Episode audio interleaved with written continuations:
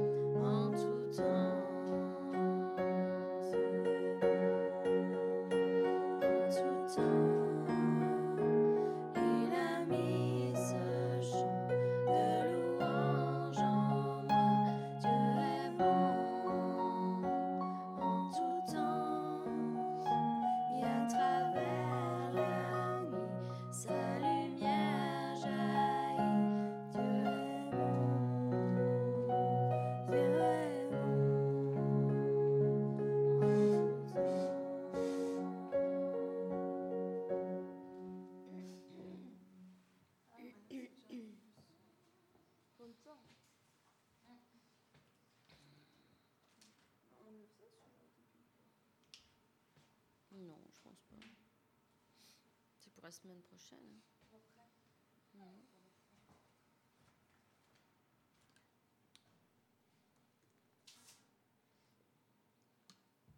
Carle rigole déjà.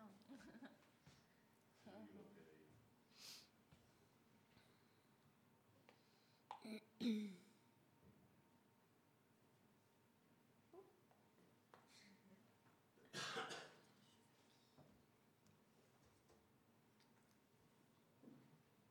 Ça va Voilà, t'avais une antenne. Merci. Quel beau. Moi, je te vois. bon, allez, arrête de faire le clown, allez.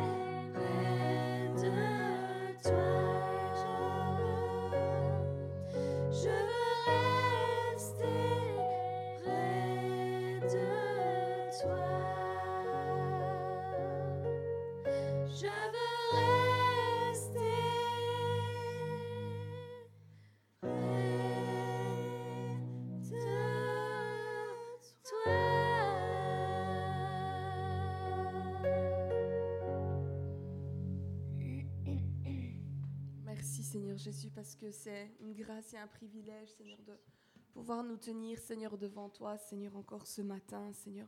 Nous voulons, Seigneur, t'adorer, Seigneur, et te louer de tout notre cœur, Seigneur, parce que nous reconnaissons que ton nom est grand, nous reconnaissons que tu es grand, et nous voulons chanter combien Dieu est grand.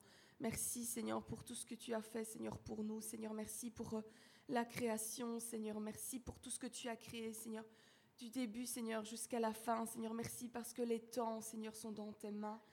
Merci parce que tu es un Dieu tout-puissant et que tu es digne de louange.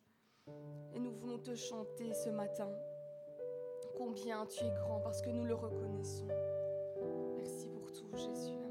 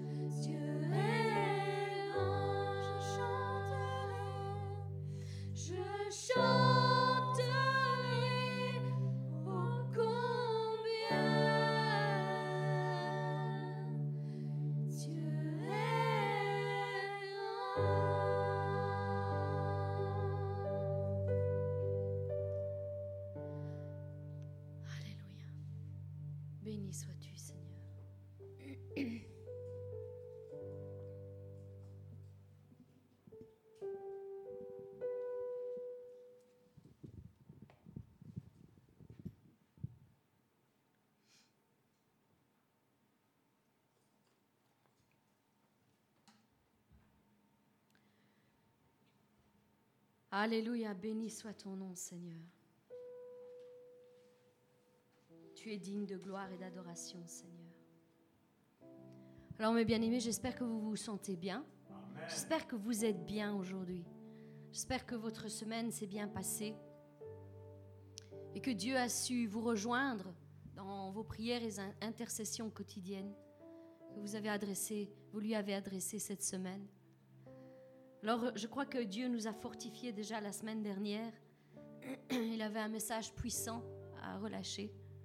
Alors, euh, je suis moi-même la première étonnée, parce que je me suis réécoutée un petit peu. C'est combien savent que quand nous sommes dans l'onction, ben c'est pas nous qui parlons. Alors parfois oui, il faut retourner en arrière et se réécouter pour entendre les choses qui ont été dites. Et moi-même, je suis la première surprise lorsque je me réécoute, que j'écoute ce que Dieu a, relâché euh, la semaine dernière comme message puissant. Et j'ai été fortifiée par ce qui a été dit. J'espère que vous-même, vous avez été fortifiés. Alors si vous n'avez pas eu l'occasion de l'écouter, je vous invite à le réécouter parce que c'est vraiment, vraiment fortifiant. Alors aujourd'hui, je vais continuer dans le même thème parce que Dieu n'a pas fini de parler. Alors, euh, si vous vous souvenez bien, ce qui était dit la semaine dernière, c'était prier et agissez. Et c'est toujours le cas, c'est toujours ce que Dieu nous demande, c'est prier et agissez. Pas simple, simplement prier, mais prier et agissez en conséquence. Et je vous ai mis ce, cette petite euh, phrase qui résume un peu tout et qui dit que si vous voulez les choses que les autres n'ont pas, vous devez faire les choses que les autres ne font pas. On doit faire les choses différemment. Si on a déjà fait plusieurs fois les mêmes choses, donc on a adressé nos prières à Dieu et on a fait certaines choses, on a mis en place, en action certaines choses, et ça n'a pas produit du fruit.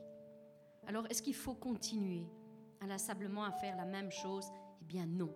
Il faut aller de nouveau devant le trône de la grâce et de nouveau demander à Dieu Qu'est-ce que je dois faire pour que les choses changent dans ma vie?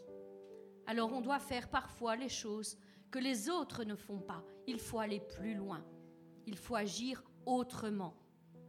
Alors priez et agissez. Et j'avais pris la semaine dernière cet exemple euh, que Paul, que Jacques, pardon, nous cite, euh, cet exemple d'Élie qui disait dans Jacques 5, à partir du verset 17, il disait ceci. Élie était un homme semblable à nous. Il pria avec ferveur pour qu'il ne plût pas, et il ne plut pas sur la terre pendant trois ans et six mois. Ensuite, il pria à nouveau, et le ciel donna la pluie. La terre produisit de nouveau son fruit. Voilà ce qui était dit. Et je vous disais la semaine dernière euh, que nous, nous devrions en faire tout autant dans notre vie, dans nos circonstances, dans les choses par lesquelles nous passons. Alors, euh, Élie, suite à ces événements, avait dit à son serviteur, monte, monte à la montagne et regarde du côté de la mer. Et vous vous souvenez, il est monté par sept reprises. Et pendant six fois, il n'a rien vu. Mais à la septième fois, il a vu un petit nuage de la forme, de la grandeur, je dirais, de la paume d'une main. Oh, c'était pas grand-chose, c'est sûr, c'est certain même. Pendant trois ans, il y avait eu une grande sécheresse. Alors, un petit nuage de la paume d'une main, qu'est-ce que cela peut signifier dans ce grand ciel immensément bleu où le soleil brille de tout feu. Ça signifie pas grand-chose. Et pourtant, ce petit nuage, aussi petit soit-il, annonçait une pluie torrentielle. Une pluie certainement sans précédent. La parole nous dit qu'une pluie torrentielle est descendue du ciel. Et que Élie, s'est retourné et a dit à Akab, va-t'en, va-t'en, car la pluie arrive. Et il a même devancé Akab. Akab était avec ses chars, ses chevaux, donc il prit le chemin et il retourna chez lui. Mais Élie, qui était à pied, il faut le souligner, il était à pied, et pourtant la parole nous dit que Élie a devancé Akab, qui était sur un char. Alors je ne sais pas si, si vous vous rendez compte un petit peu, moi j'imagine la scène, c'est pas très courant que quelqu'un qui est à pied puisse devancer quelqu'un qui est sur un char. Ce moment où Élie a prié sur la montagne était un moment exceptionnel. Il a annoncé quelque chose, il a relâché une parole en disant que Dieu allait de nouveau déverser la pluie après trois ans et demi de sagesse, sécheresse, pardon. trois ans de sécheresse, il annonce la pluie à nouveau. Et c'est vraiment dans ce sens que j'aimerais que nous puissions réfléchir un petit peu et nous mettre dans, dans cette attitude de foi, dans nos problèmes, dans nos propres problèmes et dans nos propres circonstances, par tout ce que nous passons, par nos propres combats, dans cette attitude de foi. Parce que bien souvent, nous prions une, deux fois, trois fois, quatre fois peut-être pour les plus persévérants, mais combien ont lâché avant de recevoir leur miracle? Combien ont abandonné en chemin parce qu'ils ne voyaient rien? Et c'est ça que je voudrais vous relâcher ce matin, c'est aller jusqu'au bout. Soyez persévérants, soyez zélés, soyez déterminés, ne lâchez rien. Parce que c'est ceux qui vont jusqu'au bout qui obtiennent quelque chose de la part de l'Éternel. Il faut aller jusqu'au bout, prier et regarder du côté de la mer jusqu'à ce que notre prière soit exaucée. Priez et agissez. Faites les choses que les autres ne font pas. Si les autres abandonnent en chemin, eh bien, toi, mon frère, ma sœur, quel que soit ton problème, continue. Continue. Ne relâche pas. Ces efforts que tu as commencés, continue-les jusqu'au bout. La force viendra en chemin. La force vient en chemin. Combien ont déjà expérimenté cela on, commence à prier. Nous avons nous-mêmes ici passé une semaine d'intercession. Nous avons, je le dis devant tout le monde, nous avons passé une semaine de jeûne et intercession, ici même dans ce lieu. Parce qu'il y avait des cas pour lesquels, eh bien, parfois, il faut agir. Il faut prendre les choses en main.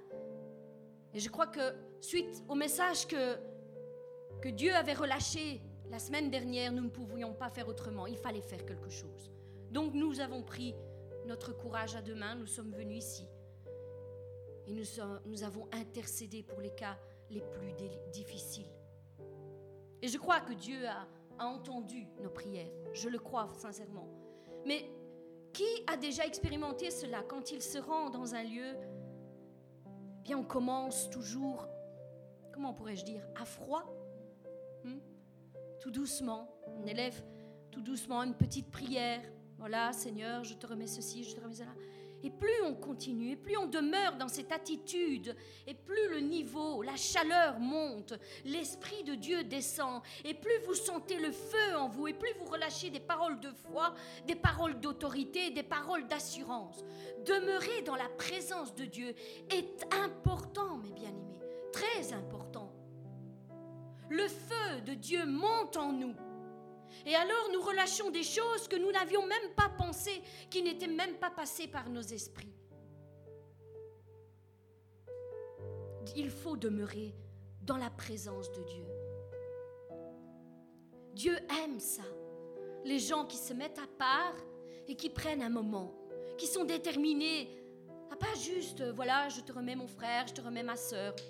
Seigneur, tu as entendu ma prière, tout est entre tes mains. Non, non. Nous l'avons déjà dit ici, nous ne sommes pas une église qui se contente du peu. Nous sommes une église qui soutient le plus faible. Et même si le plus faible n'est peut-être même pas au courant, peu importe, nous ne le faisons pas pour nous montrer. Nous le faisons parce que nous avons à cœur les gens. tous les malades, que ce soit ici dans notre Église ou que ce soit ailleurs, nos frères et nos sœurs qui sont innombrables et qui nous suivent et qui nous disent leurs problèmes, leurs difficultés. Dieu est aussi là pour eux et nous intercédons aussi pour eux.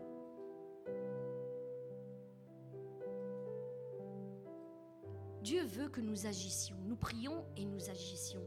C'est pour ça que je vous dis, ça n'a pas été de simples paroles. Dieu a vraiment travaillé nos cœurs.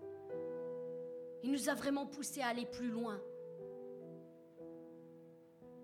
Et nous croyons que Dieu nous a vraiment entendus. Il nous a entendus intercéder chaque jour pour ces personnes. Et je sais qu'il agira. Mais toi, mon frère, ma soeur, pour qui nous avons intercédé pour qui nous avons élevé des prières, pour qui nous avons demandé la grâce de Dieu sur ta vie, sur ton problème, sur ta circonstance, tu dois aussi faire ta part. Viens avec nous, positionne-toi avec nous dans une position de foi. Cesse de regarder au problème, cesse de regarder à ce qui te combat aujourd'hui. Positionne-toi toi aussi dans une position de confiance en Dieu. Parce qu'il n'a pas dit son dernier mot. C'est ce que nous disions. Il n'a pas dit son dernier mot. Prie et agis en conséquence. Pas prier et attendre que les autres prient pour toi.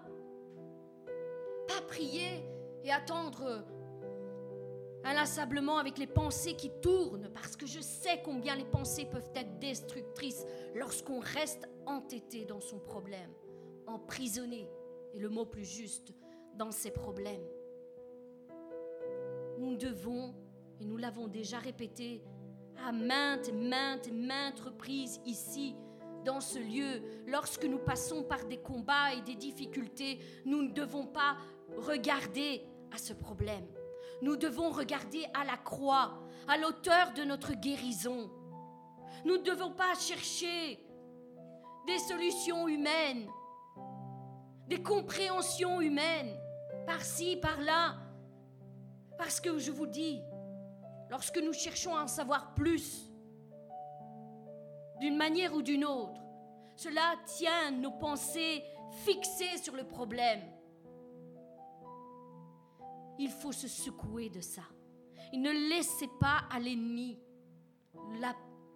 le pouvoir de rentrer.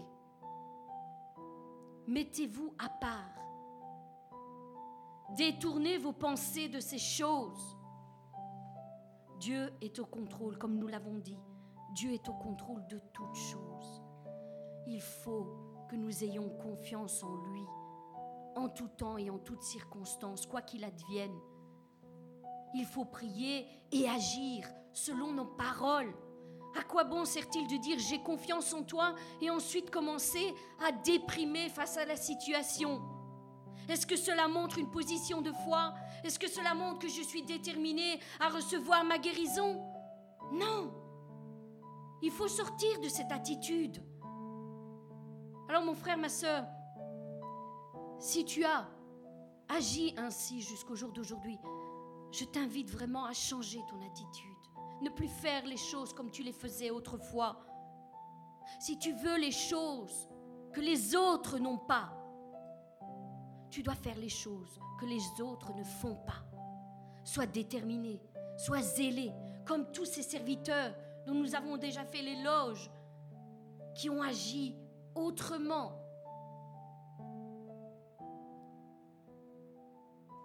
Élie était un grand homme de Dieu et a fait beaucoup de miracles.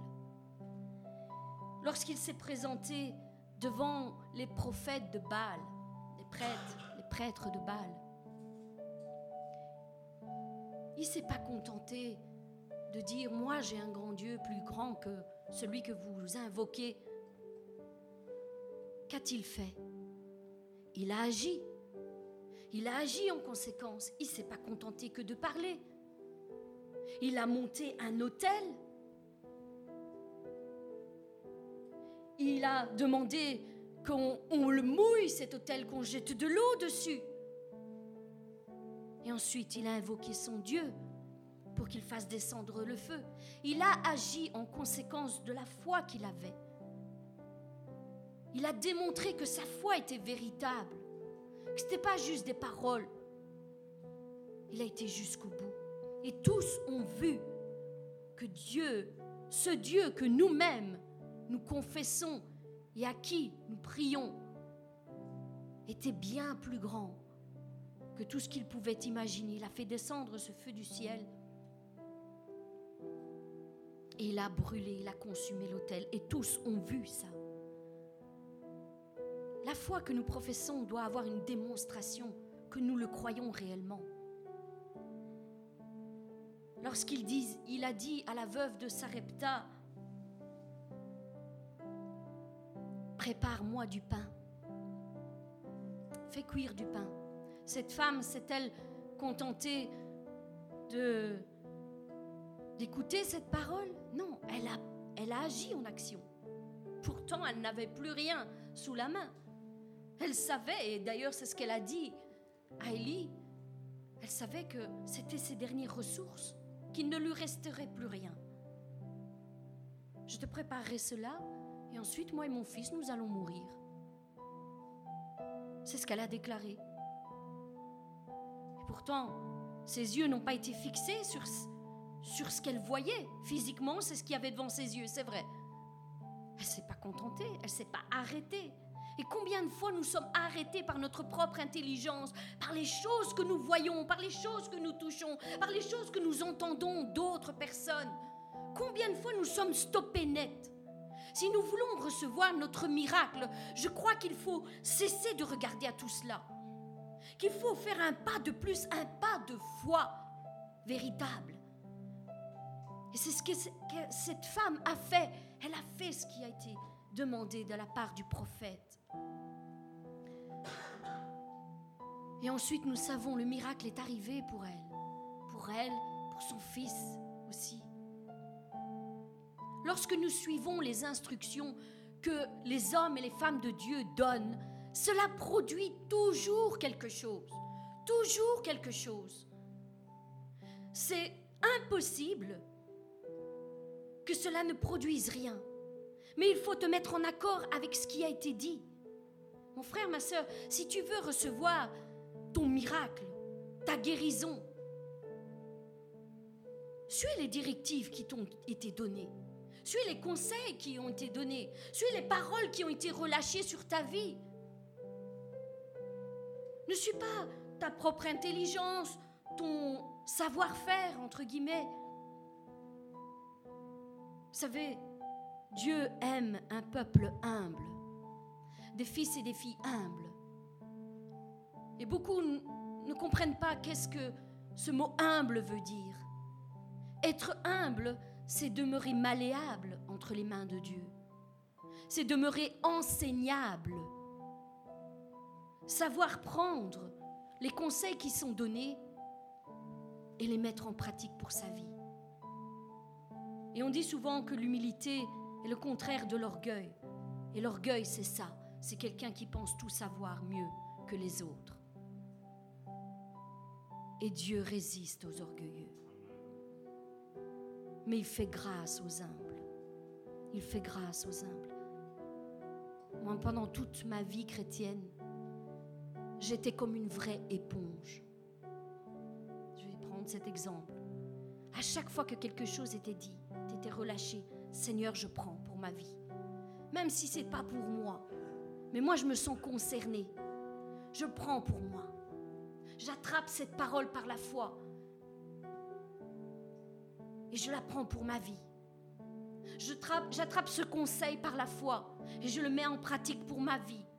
Et c'est comme ça que pas à pas, petit à petit, nous sommes, nous avons grandi dans la foi. Nous avons eu une certaine maturité dans la foi. Oh, bien sûr, je ne vous demande pas et je ne vous dis pas de prendre tous les conseils qui sont donnés par tout le monde. Mais l'Esprit de Dieu qui habite en moi, qui habite en nous, est le même qui habite en vous. Et cet esprit-là, lorsqu'une parole est véridique, lorsqu'une parole est véritable, lorsqu'une parole vous concerne, l'Esprit de Dieu qui habite en vous vous dit ça, c'est ça, c'est ça que tu dois faire. Il atteste que cette parole est véridique. Il n'attestera jamais un mensonge, quelque chose qui va vous éloigner de votre destinée, de votre, de votre miracle. Mais il atteste les paroles véridiques. Alors saisissez-les lorsqu'elles sont relâchées, saisissez-les à deux mains. Et aujourd'hui, c'est ce que c'est ce que Dieu nous demande, priez et agissez, faites quelque chose. Faites quelque chose. Il y a toujours quelque chose à faire dans notre situation. Chaque miracle prend sa source dans une action de foi, dans une action, dans une preuve que notre foi est véritable. Il ne suffit pas de prier comme Élie, il faut aussi, savoir agir comme Élie, démontrer à Dieu que nous croyons, même si nos yeux ne voient pas encore. Nous devons agir comme Élie. Dieu honorera toujours nos actions par des miracles, des signes, des prodiges, si nous montrons notre foi, notre confiance véritable en lui. Et apprenez que chaque miracle prend sa source dans l'obéissance à la parole de l'Éternel et dans la démonstration de notre foi lorsque nous la recevons. Parle à Dieu, mais aligne tes actions avec ta foi. Et Dieu honorera ta foi. Dieu honorera ça. Alors il y a tant d'exemples que nous pourrions prendre, qui ont prié et ont agi. Je pense notamment aux amis de Daniel, qui n'ont pas fait que de parler de la grandeur de leur Dieu devant ce grand roi, Nabuchodonosor. Ils, ne se sont pas contentés de parler, ils ne se sont pas contentés de prier, ils ont agi avec la foi qui allait avec ce qu'ils avaient déclaré. Ils sont entrés dans la fournaise ardente. Ils y sont rentrés tous les, tous les trois. Ils s'y sont rentrés. Et Dieu n'a-t-il pas été fidèle? Ne les a-t-il pas honorés? Bien sûr que oui. Bien sûr que oui. Ils sont entrés dans cette fournaise et même le roi qui lui ne croyait pas, a vu que l'ange de l'Éternel était avec eux, parce que leur foi était véritable. La foi véritable déplace les montagnes. La foi véritable fait bouger la main de Dieu. La foi véritable produit les miracles. La foi véritable. Cette femme à la perte de sang, que je ne cesserai jamais de dénoncer, de, de citer, cette femme à la perte de sang ne s'est pas contentée de prier chez elle. Elle avait utilisé tous les moyens humains possibles. Mais un jour, elle a dit, je vais aller jusque Jésus et je vais toucher le bord de son vêtement. Elle a prié et elle a agi. Elle a fait quelque chose en conséquence de sa foi, de ce qu'elle croyait. Et c'est ce que nous devons faire aussi. David, ne s'est pas contenté de prier l'Éternel. Lorsqu'il était confronté à Goliath,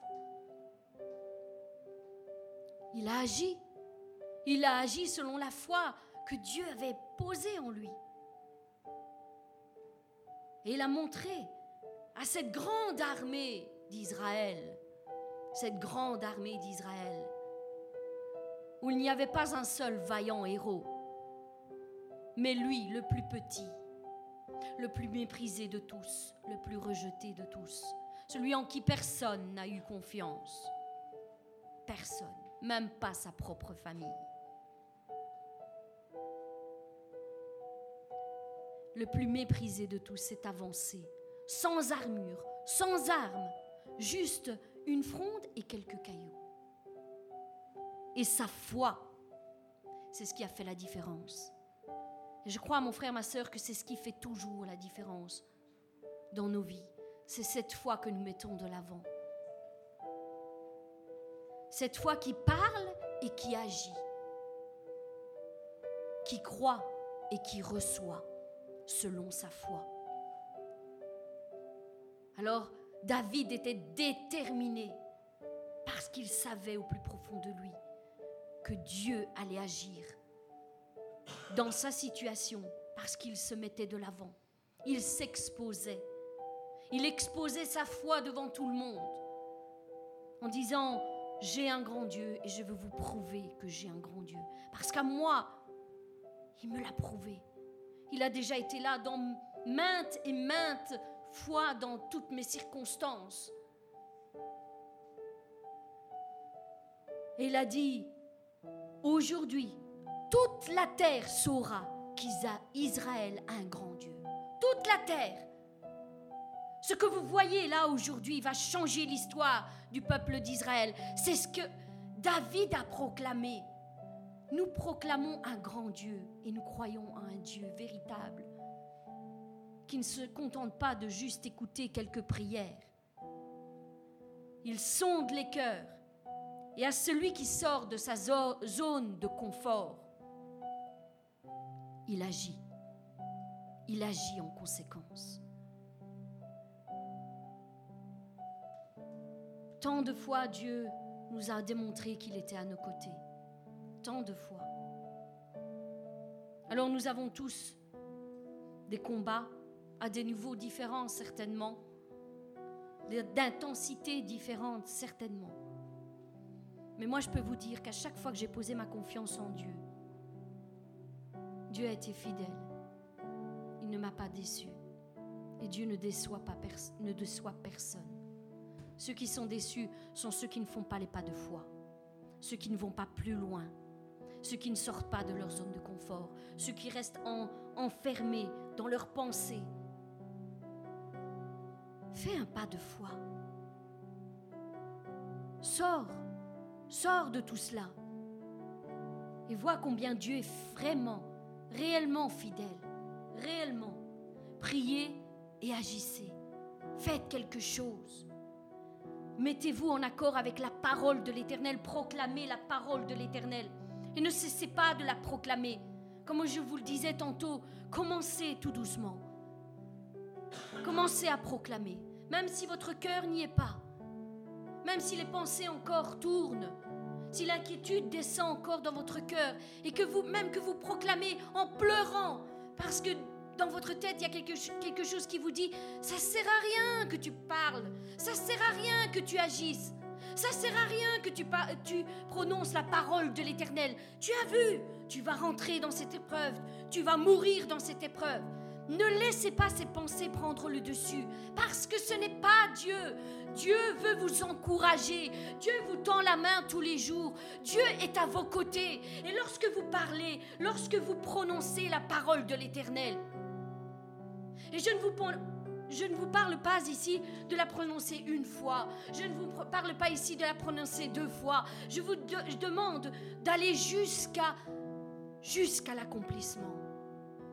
Comme Élie, sept fois. Mais c'est pas découragé. Il a continué, il a continué, il a continué. Et combien savent que lorsque l'on continue malgré tout, on attrape une force en chemin, on attrape une détermination. Ce sont les violents qui s'emparent du royaume de Dieu.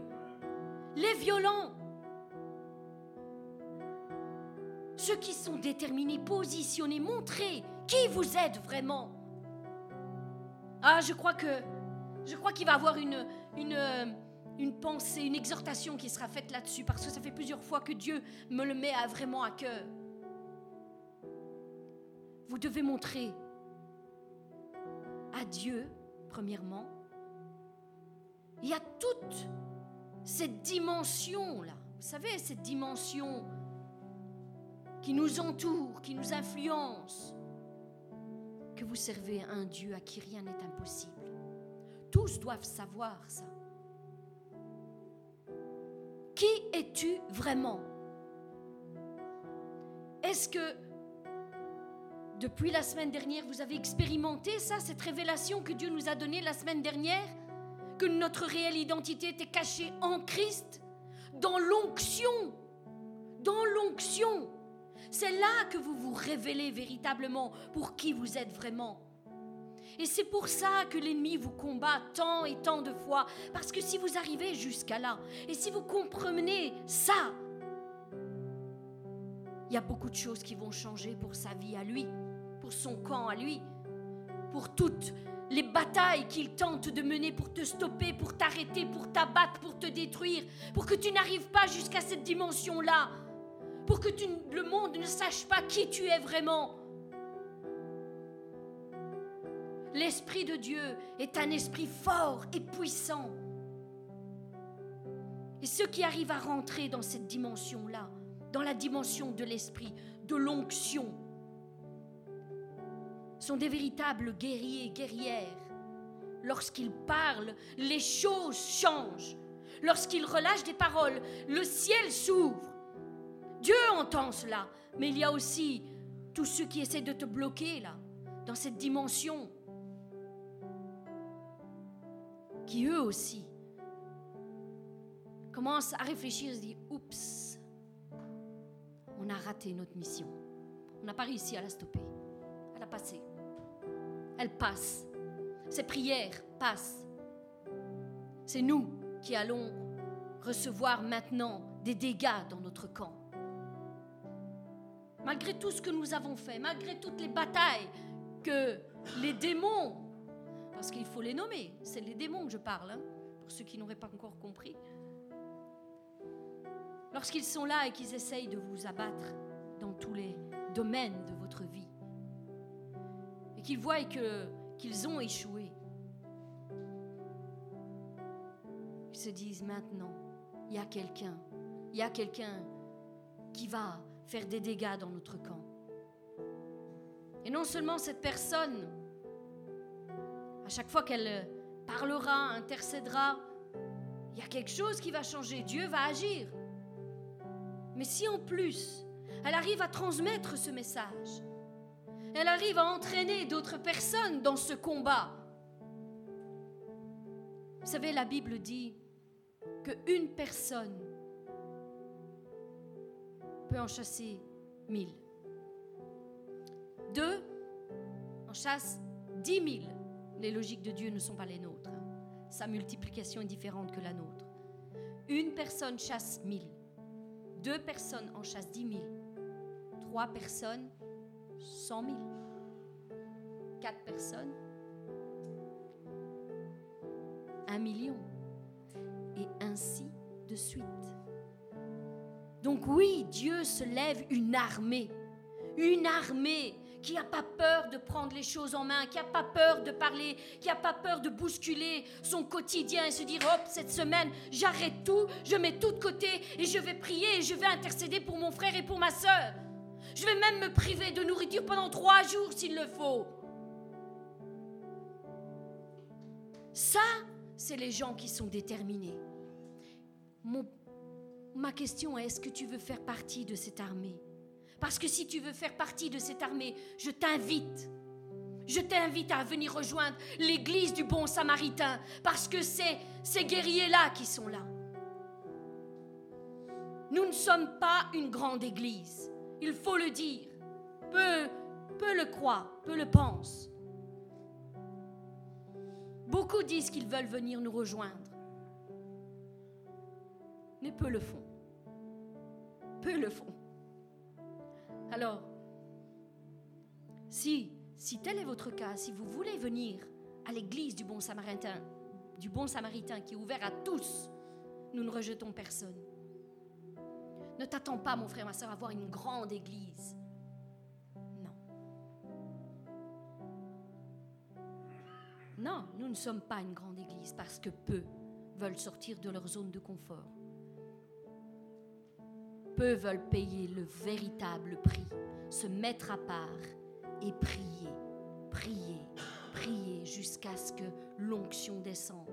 Priez jusqu'à ce que le ciel s'ouvre. Priez jusqu'à ce que la manne descende. Priez jusqu'à ce que le miracle soit obtenu. Ce n'est pas ce n'est pas donné à tout le monde. Mon frère, ma soeur, si tu veux venir, viens. Viens. Nous serons heureux de te recevoir ici parmi nous.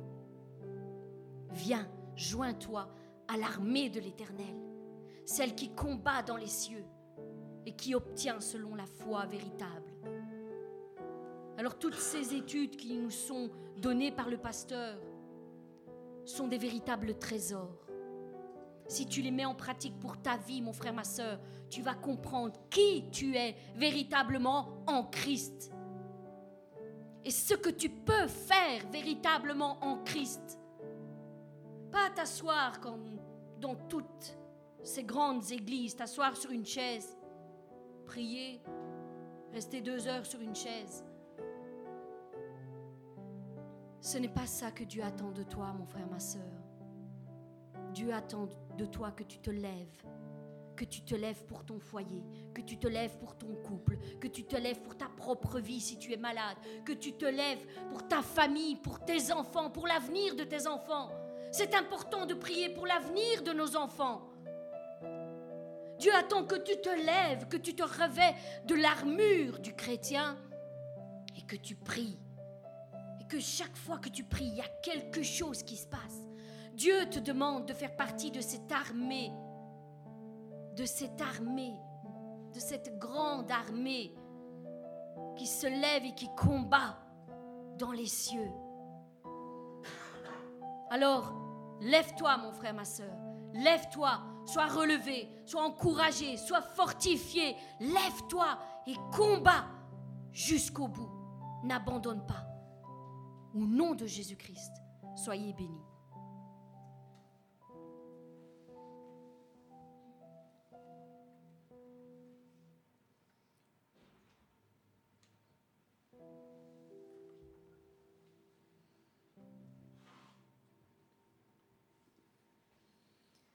Je veux te prier, Seigneur, pour la parole qui va être relâchée aujourd'hui, Seigneur. Que tu puisses vraiment encore une fois, Seigneur, parler, Seigneur, à travers ton serviteur, Seigneur. Merci comme tu nous as déjà parlé, Seigneur. Que tu puisses vraiment, Seigneur, le remplir de ton Saint-Esprit, Seigneur, et que ce soit tes paroles, Seigneur, qui sortent de sa bouche et pas les siennes, Seigneur. Amen.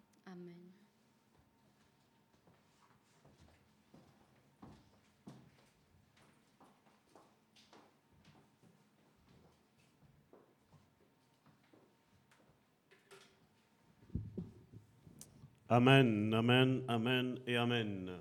Et amen, et amen, et amen. Et amen. Vous savez, Jésus a dit dans, je ne l'ai pas pris ici, c'est ce que j'avais là par rapport à ce que Karine disait. Jésus a dit dans Matthieu chapitre 22 au verset 14, car il y a beaucoup d'appelés, mais peu d'élus. Et si on pourrait paraphraser ça au, jargon d'aujourd'hui, je vais vous dire que Jésus, dans Matthieu chapitre 22, au verset 14, quand il dit il y a beaucoup d'appelés, je vais vous dire qu'il y y a beaucoup de chrétiens. Il y a beaucoup de chrétiens. Mais quand il dit il y a peu d'élus, il veut dire qu'il y a peu de disciples véritables de Jésus-Christ. Tout ça pourquoi? Ben, Parce que l'esprit légaliste nous a dit voilà, va juste à l'église. Écoute. Et puis, ben, si ça te va bien, ça te va bien. Si ça ne te va pas, ben, ce qui ne te va pas, ben, mets- mets-le de côté. Mais je vais vous dire que Jésus nous a dit aussi que celui qui ne prend pas sa croix et ne suit pas Christ n'est pas disciple de Jésus. Et être disciple de Jésus, c'est un choix. Parce que oui, on est dans un combat spirituel. Et je sais qu'il y a des études qui ont été faites que tous ceux qui parlent de combat spirituel, ben, ils ne connaissent pas trop leur identité, je mets ça, identité ici, en Christ. Et je vais vous dire que le diable est bien présent sur cette terre. Et le diable n'a qu'à que faire d'aller attaquer les païens. Celui qui le dérange, le diable, ce sont tous ceux qui veulent rentrer dans la vérité. Tous ceux qui ne se, mettent pas dans le moule religieux. Tous ceux qui ont décidé de sortir de ce moule de religieux. Et vous savez, quand à un moment donné dans ma vie, j'ai eu un moment euh, très, très, très, très dur, j'ai crié à l'Éternel et j'ai dit, mais Seigneur, pourquoi? Je servais, je faisais ci, je faisais là, je faisais tout ça. Pourquoi je suis arrivé à là? Pourquoi tu m'as pas protégé? Pourquoi tu m'as pas parlé? Vous savez, j'avais l'air d'avoir raison face à Dieu. Je disais pourquoi? Vous savez tous les pourquoi qu'on peut avoir quand on est fâché avec Dieu. Et Dieu m'a répondu une chose. Tu as écouté ce qu'ils t'ont dit, mais tu as omis d'écouter ce que moi je t'avais dit. Je t'avais dit de prendre ta tente et de t'installer là, et toi tu en as construit une maison et non pas une tente. Et à partir de là, j'ai dit Seigneur, comment je vais faire? Parce que là maintenant je suis dans la confusion la plus complète. Et Dieu m'a dit, Salvatore, tu vas prendre les évangiles, les quatre évangiles, Matthieu, Marc, Luc, Jean, et t'étudies tout ce que Jésus a dit. Et toute ta croyance doit être basée uniquement sur ce que Jésus a dit. Et tout ce qui vient contredire ce que Jésus a dit, ça fait partie de la religion. Ça fait partie du légalisme. Le légalisme, c'est quoi? Vous savez, ceux qui n'arrivent même plus à parler normalement. Vous savez, tu mets quelque chose, un exemple. La vie est belle, un exemple. En italien, la vie est belle. Tu mets la vie est belle. Et eux, comment ils doivent te répondre? Toujours avec le beau petit verset. Et vous savez, des, gens comme ça, il y en a énormément. Et ça, ce sont ceux qui sont appelés. Ce ne sont pas les élus. Parce que n'oublions pas que Dieu nous a donné une intelligence. Dieu nous a donné une faculté de, de parler, de nous faire tous en tous et de parler ben, comme les gens parlent. C'est ce que l'apôtre Paul a déclaré. Je me suis fait grec avec les Grecs. Je me suis fait juif avec les Juifs. Je me suis fait tout en tous. J'ai descendu de mon piédestal et je me suis mis à leur niveau. Et vous savez, avoir, avoir son identité en Christ, euh, nous avons parlé, nous avons clôturé cette, euh, cette série qu'on a faite, euh, on a clôturé la semaine dernière, sur qui suis-je en Christ. Et ici, j'aimerais commencer, j'espère la finir, mais je doute. C'est qu'est-ce que mon identité en Christ? Qu'est-ce que c'est réellement? Il est vrai qu'aujourd'hui, quand tu as besoin de quelque chose, tu as Google, tu as des livres, tu achètes, tu lis. Hein? Tu vas sur Google, c'est gratuit, tu regardes, tu as toute une série de versets bibliques. Mais au final, qu'est-ce que tu as compris? Rien. Parce que comme je dis, avoir une connaissance, comme Karine le disait tantôt, si Dieu te dit quelque chose et tu passes pas à l'action, il n'y a rien qui va se passer. On a, beau, on a beau proclamer, on a beau faire de la pensée positive, on a beau dire, vous savez, comme certains, j'ai déjà entendu, ah moi je prie 4 heures d'affilée. Hum, ouais. Moi je vais vous dire, il y a prière et prière. Ça, c'est sûr et certain. Parce que vous savez, il y, en avait un qui était un jour dans le temple, c'est Jésus qui l'a raconté. Et il était là, il disait, oh Seigneur, moi je te remercie, je ne suis pas comme ce, ce publicain-là. Moi, je paye la dîme de ci, je fais ça, je jeûne trois fois semaine. Et tu sais, Seigneur, moi, moi si, tu regardes les autres et tu me regardes moi, il n'y a pas à comparer. Vous savez, je paraphrase, mais en, en d'autres termes, c'est ce qu'il est en train de dire. Mais par contre, il y en avait un là, dans la même maison, dans le même lieu. Lui, il était juste en train de dire, Seigneur, je ne suis qu'un misérable pécheur. Et Jésus a dit que celui qui se vantait de faire la dîme, de faire tout ce qu'il avait à faire, tous ces rites religieux-là, il a dit, vous croyez qu'il a été justifié? Il fit c'est cette autre personne-là qui a ressenti le besoin qu'il avait de moi. C'est lui qui est parti justifié. C'est lui qui est parti en étant exaucé.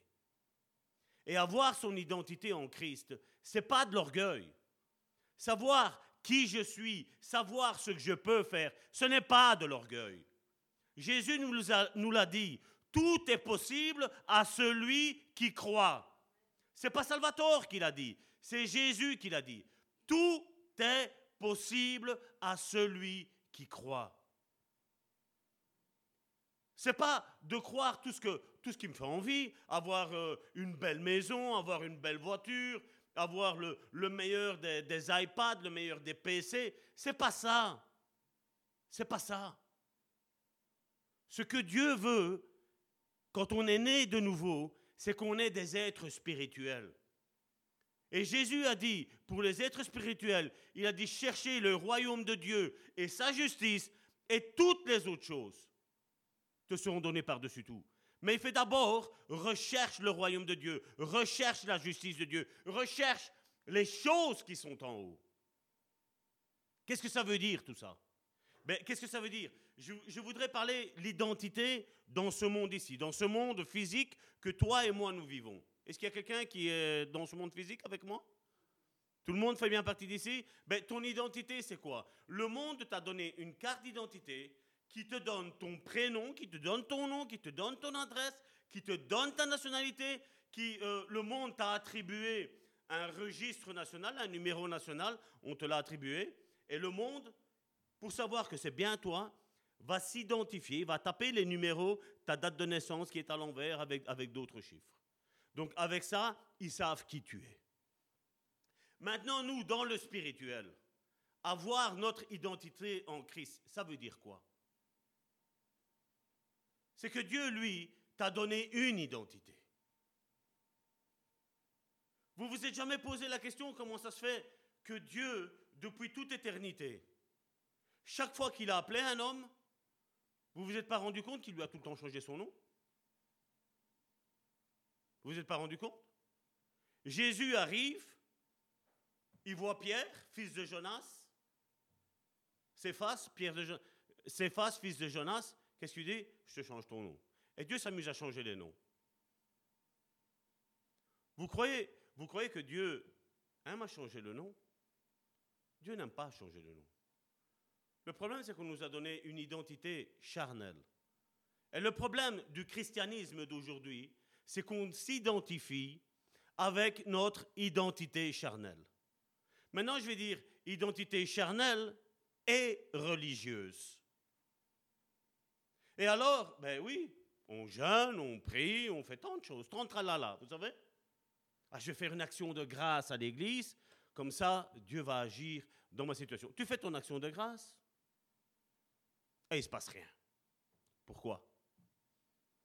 Parce qu'on ne s'identifie pas avec l'identité que Dieu nous a donnée en Christ. Et pour ce faire, il faut retourner à la jeunesse. Encore une fois, pour bien comprendre les choses, il faut retourner tout le temps à la jeunesse, au commencement de toute chose. Et je voudrais te dire que le premier chapitre du livre de la jeunesse, il nous parle de la création de l'homme. Et, je, vais, vous allez voir, je vais déjà commencer fort, parce que déjà là, Salvatore a encore quelque chose à dire. C'est pas que je me plais à contredire, mais quand tu cherches l'origine des choses, quand tu recherches pourquoi Dieu fait une chose, automatiquement, tu vas voir que tu vas contredire tout ce qui est ici sur cette terre.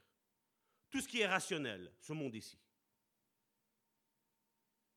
Je, suis sûr et certain qu'il y en a combien parmi vous, vous croyez que c'est votre père et votre mère qui vous a créé. Oui, mon père et ma mère ont dû aller ensemble pour créer Salvatore. Je vais vous dire, c'est faux. Chapitre 3, ben, il y a la chute d'Adam. Donc, il est tombé dans le péché. Et dans le cinquième chapitre, on voit, c'est l'histoire de la descendance. Et donc, pour comprendre l'histoire de la descendance, nous allons prendre Genèse, chapitre 5, du verset 1 à 3. Et ça va déjà commencer fort, regardez. Voici le livre de la postérité d'Adam. Lorsque Dieu, et ici, qu'est-ce qu'il est mis? Créa. Retenez bien ça.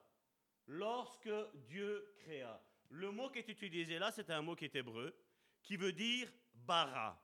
B-A-R-A. Et ce mot bara, création, veut dire créer à partir de rien. Je répète, le mot créer ici veut dire créer à partir de rien. Il créa, Dieu, lorsque Dieu créa l'homme, il le fit à la ressemblance de Dieu. Et beaucoup, je sais, vont s'imaginer, ils vont voir un homme, Adam, là on se l'imagine, parce que je vous l'ai dit toujours, imaginez la parole de Dieu. Vous devez, vous faire un film de ce que vous êtes en train de lire, pour bien comprendre. Donc, chacun va imaginer que Dieu a créé un homme. On sait qu'il a pris la poussière de la terre.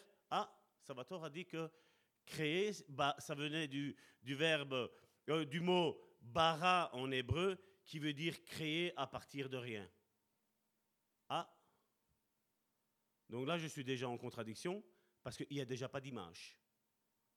Dieu créa l'homme à la ressemblance de Dieu.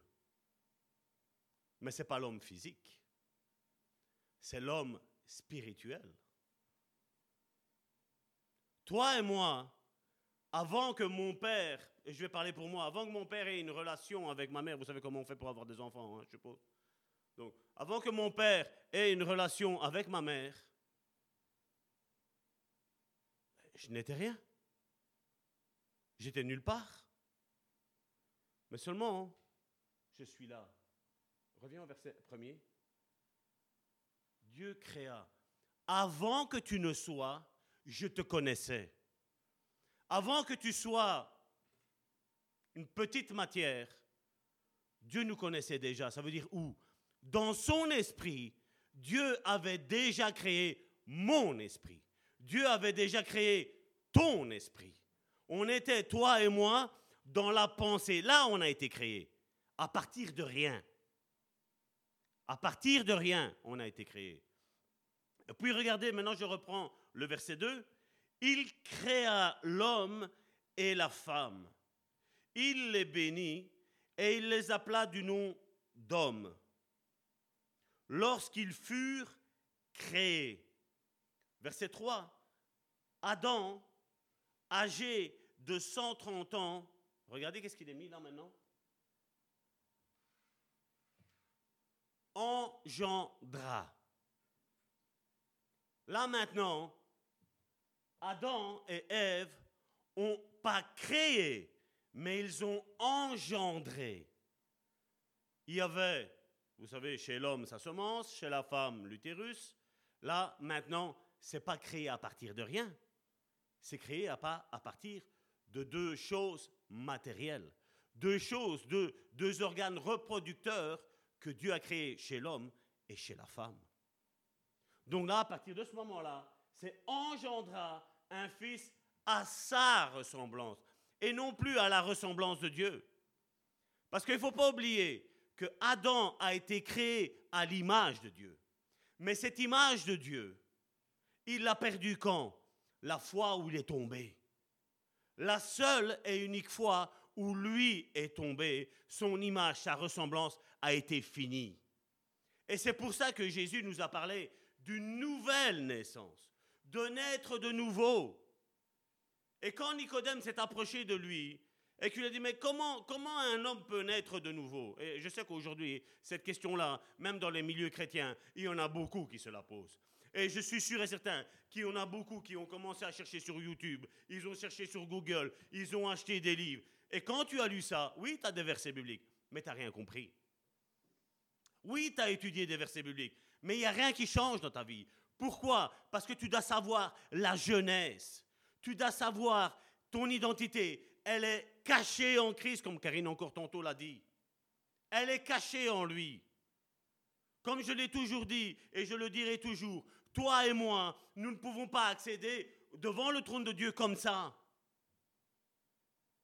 Les sacrificateurs dans l'Ancien Testament, quand ils devaient rentrer dans le lieu très saint, ils avaient toutes des ablutions en fait. Ils devaient se préparer.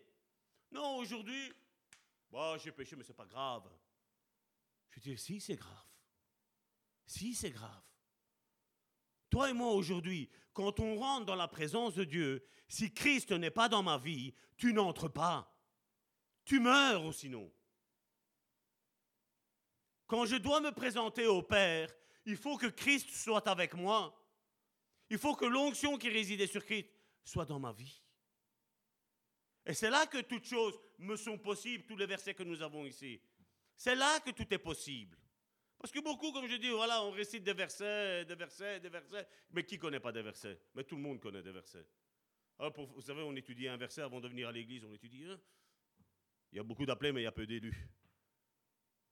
Alors l'autre, il, il, a lu sa Bible, il connaît. Qui connaît? Comment vivons-nous?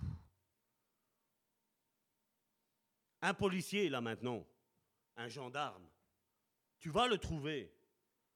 Il est en costume cravate. Tu peux lui dire, tu n'es pas un gendarme, lui va te dire, moi je sais qui je suis. C'est pas toi, c'est pas moi qui va lui dire qui il est. Le gendarme, il sait quel est le travail qu'il fait. Il sait quelle est son identité. Il sait quel est son nom. Il sait quel est son prénom. Il sait qui est son père. Il sait qui est sa mère. Il sait qui est son frère. Il sait qui est sa sœur. Il sait où il habite. Il sait qu'est-ce qu'il peut faire. Il sait l'autorité qu'il a. Maintenant, ce même gendarme-là, si toi et moi, nous ne savons pas qui il est, et que lui, dans la rue, il s'arrête, tu as le choix. Soit tu t'arrêtes parce que voilà, tu penses que tu es un bon samaritain, tu vas t'arrêter pour le secourir. Mais si tu n'as pas envie de t'arrêter, tu passes ton chemin. Mais s'il a son habit de policier et qu'il te dit de t'arrêter, tu n'as pas le choix. Tu t'arrêtes. Et c'est la même chose dans notre identité en Christ. Quand Jésus nous a dit que nous pouvons chasser les démons, les démons, ce n'est pas de Salvatore qu'ils ont peur. Les démons, ils ont peur de qui? De qui je représente? De qui je suis le Fils? Et de qui est mon Père? Si je connais mon Père. Vous savez, à un moment donné, il y a eu des gens qui ont fait des délivrances. C'est dans le livre des Actes.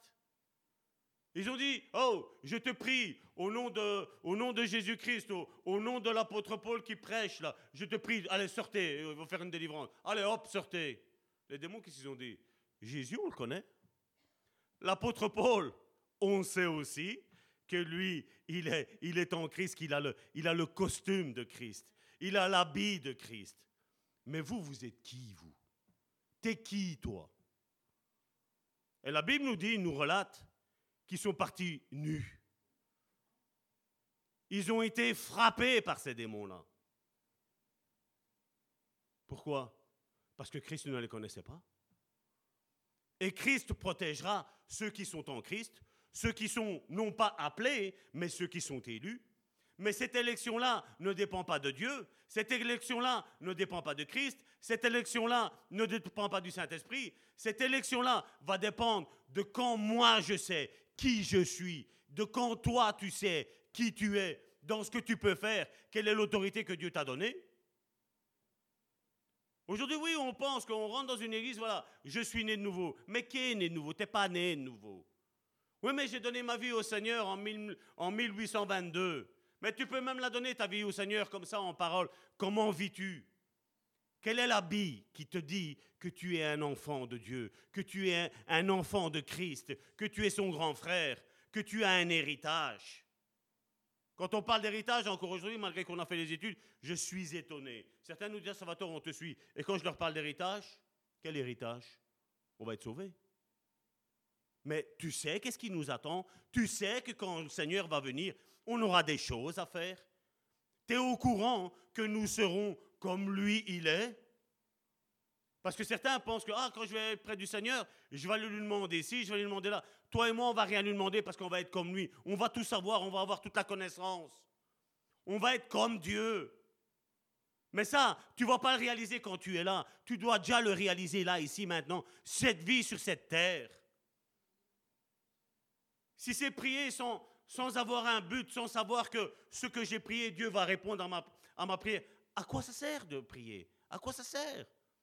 Non, au contraire, je m'approche de Dieu, comme Karine a dit cette semaine-ci au séminaire, parce que nous, on sait que Dieu va répondre, et Dieu répond toujours. Quand un enfant demande quelque chose à son papa, le papa lui répond toujours. Et là, je parle en tant que mauvais père, comme la Bible le dit, je suis un mauvais père. Et Dieu m'a dit que lui, le bon père, il donnera toujours tout ce que ses enfants veulent. Pas pour satisfaire mes besoins, parce que là, quand nous sommes réunis ici, je n'ai pas prié pour moi. J'ai prié pour les autres. Ce n'est pas pour moi. Et avec ça, je suis persuadé, pour moi, il n'y a pas un micro-millimètre de doute que Dieu ne va pas répondre. Dieu va répondre et Dieu va agir. Ça, c'est certain, parce que je n'ai pas demandé des choses qui me font plaisir. Je n'ai pas demandé des choses qui vont soulager ma chair. Mais je me suis investi pour l'autre pour les autres. Non pas que je n'ai pas de besoin, mais je n'ai pas à regarder à mes besoins, parce que mes besoins, c'est toi qui vas prier pour moi. Et moi, je prie pour tes besoins. C'est comme ça qu'on fait.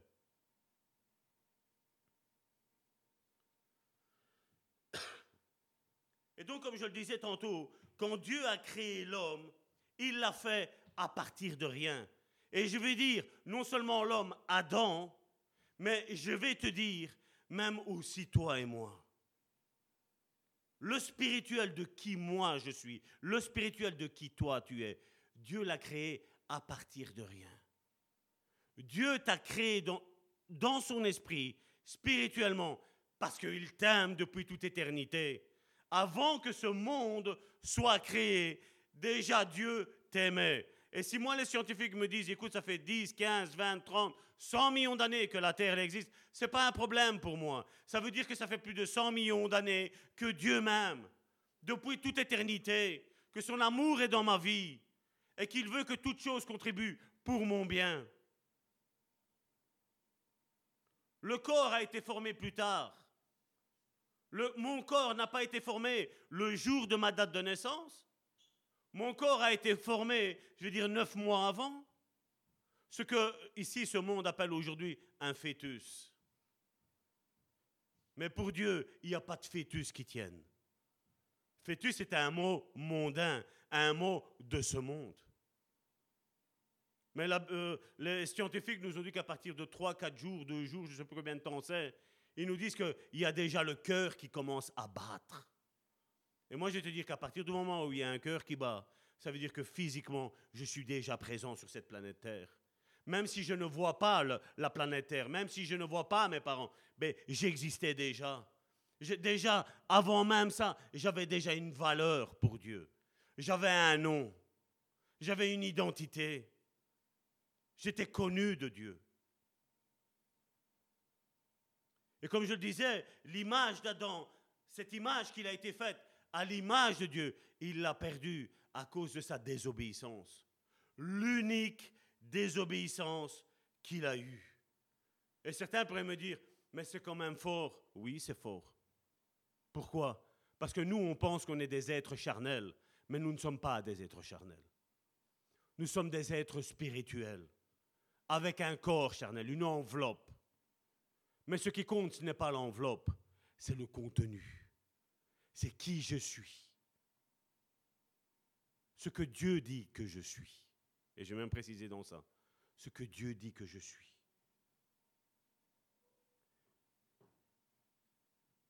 Et quand, euh, Adam a perdu cette identité spirituelle, cette image et cette ressemblance de Dieu, malheureusement, il y a deux chemins. Celui de Dieu et celui du diable. Même si aujourd'hui on ne veut plus entendre parler du diable. Mais ce n'est pas parce qu'on ne veut plus entendre parler de lui qu'il n'existe pas. Aujourd'hui, quand il y a des malheurs qui sont là, je vais dire, c'est pas mon père qui a fait ça. Mais c'est le diable. C'est lui qui est l'auteur de tout mal. C'est lui qui inspire et qui pousse les gens à faire le mal. C'est ce que Jésus m'a dit.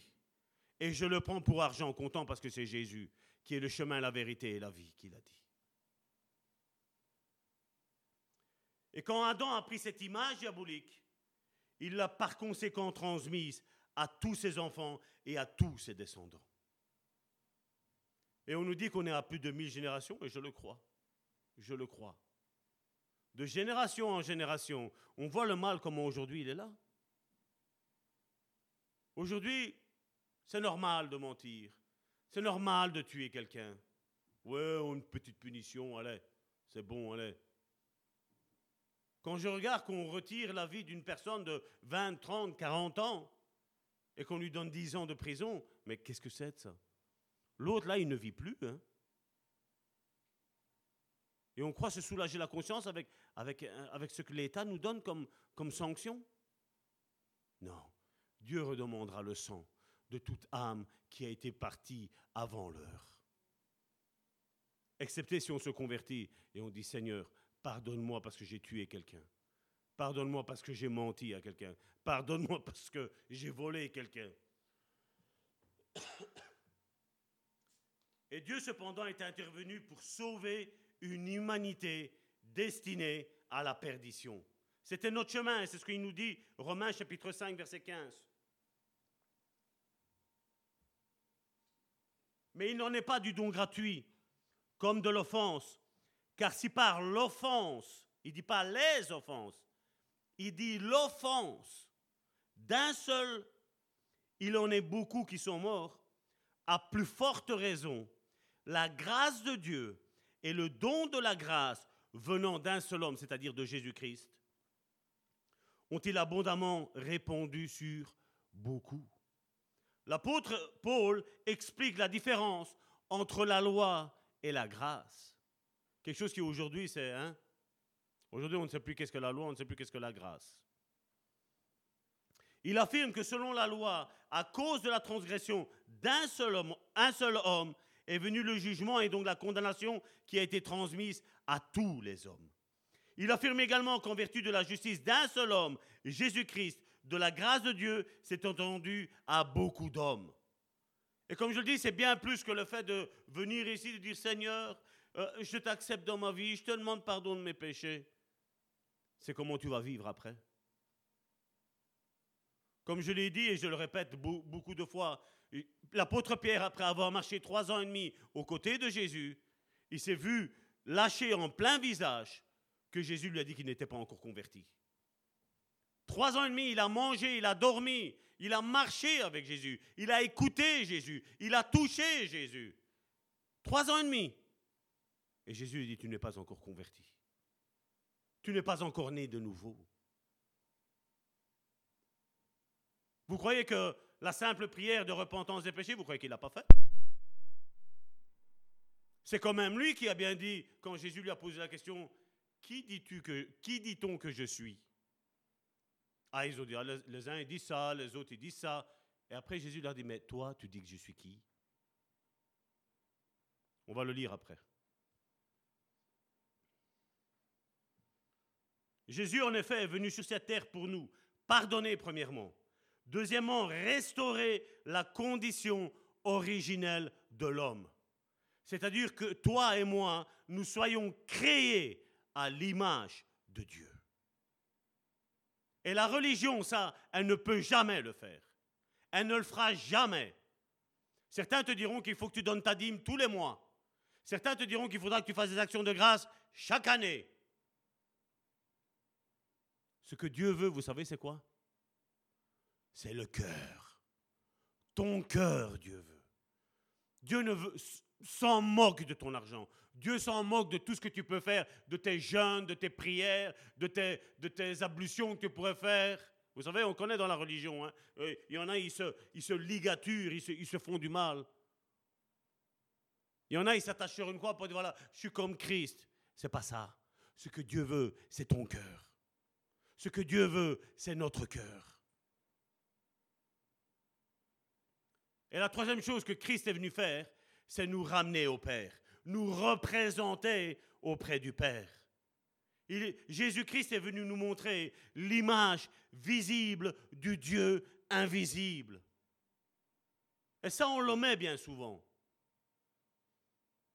Tous les hommes, tous ceux qui sont nés, tous ceux qui ont un nom et un prénom sur cette terre, sont nés et morts en Adam, excepté s'ils ont commencé à marcher en nouveauté de vie, excepté s'ils sont nés de nouveau.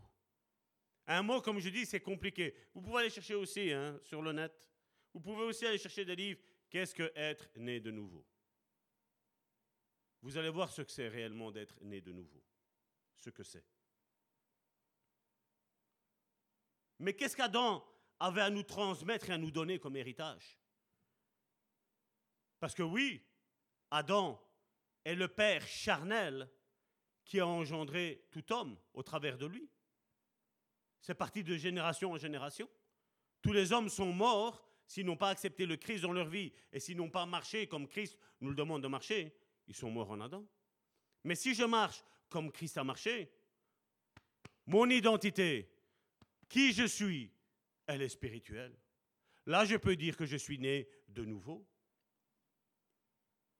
Se détachant de Dieu, Adam est devenu orphelin. D'ailleurs, regardez que tant qu'il n'avait pas péché, Il n'avait pas peur de parler à Dieu.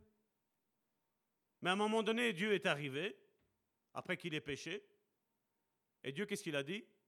Adam, tu es où? Qu'est-ce qu'il a commencé à dire? Ben, je me suis caché, j'ai eu peur. Tu commences à te cacher et tu commences à avoir peur de Dieu. Je ne parle pas de la sainte crainte, la sainte révérence de Dieu. Je parle de la peur, celle qui vient du diable.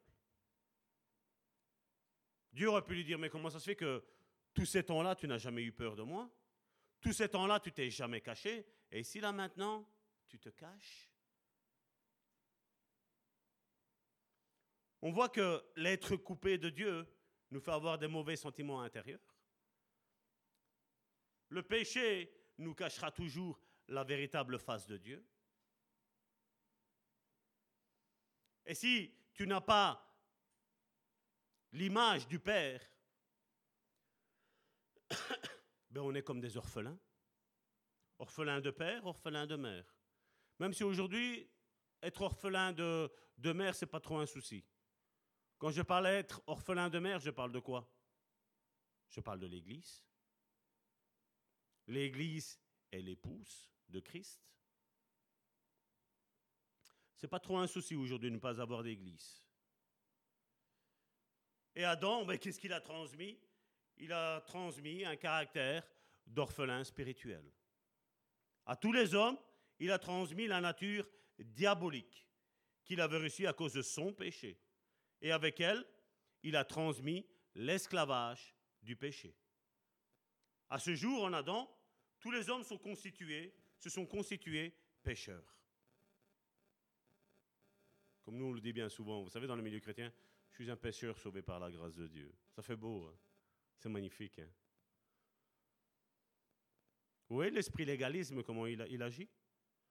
Ou alors on dit, ah ouais, mais Dieu, n'aime pas le pécheur, Dieu n'aime pas le péché, mais il aime le pécheur. Qui est-ce qui va aller en enfer? Le péché ou le pécheur?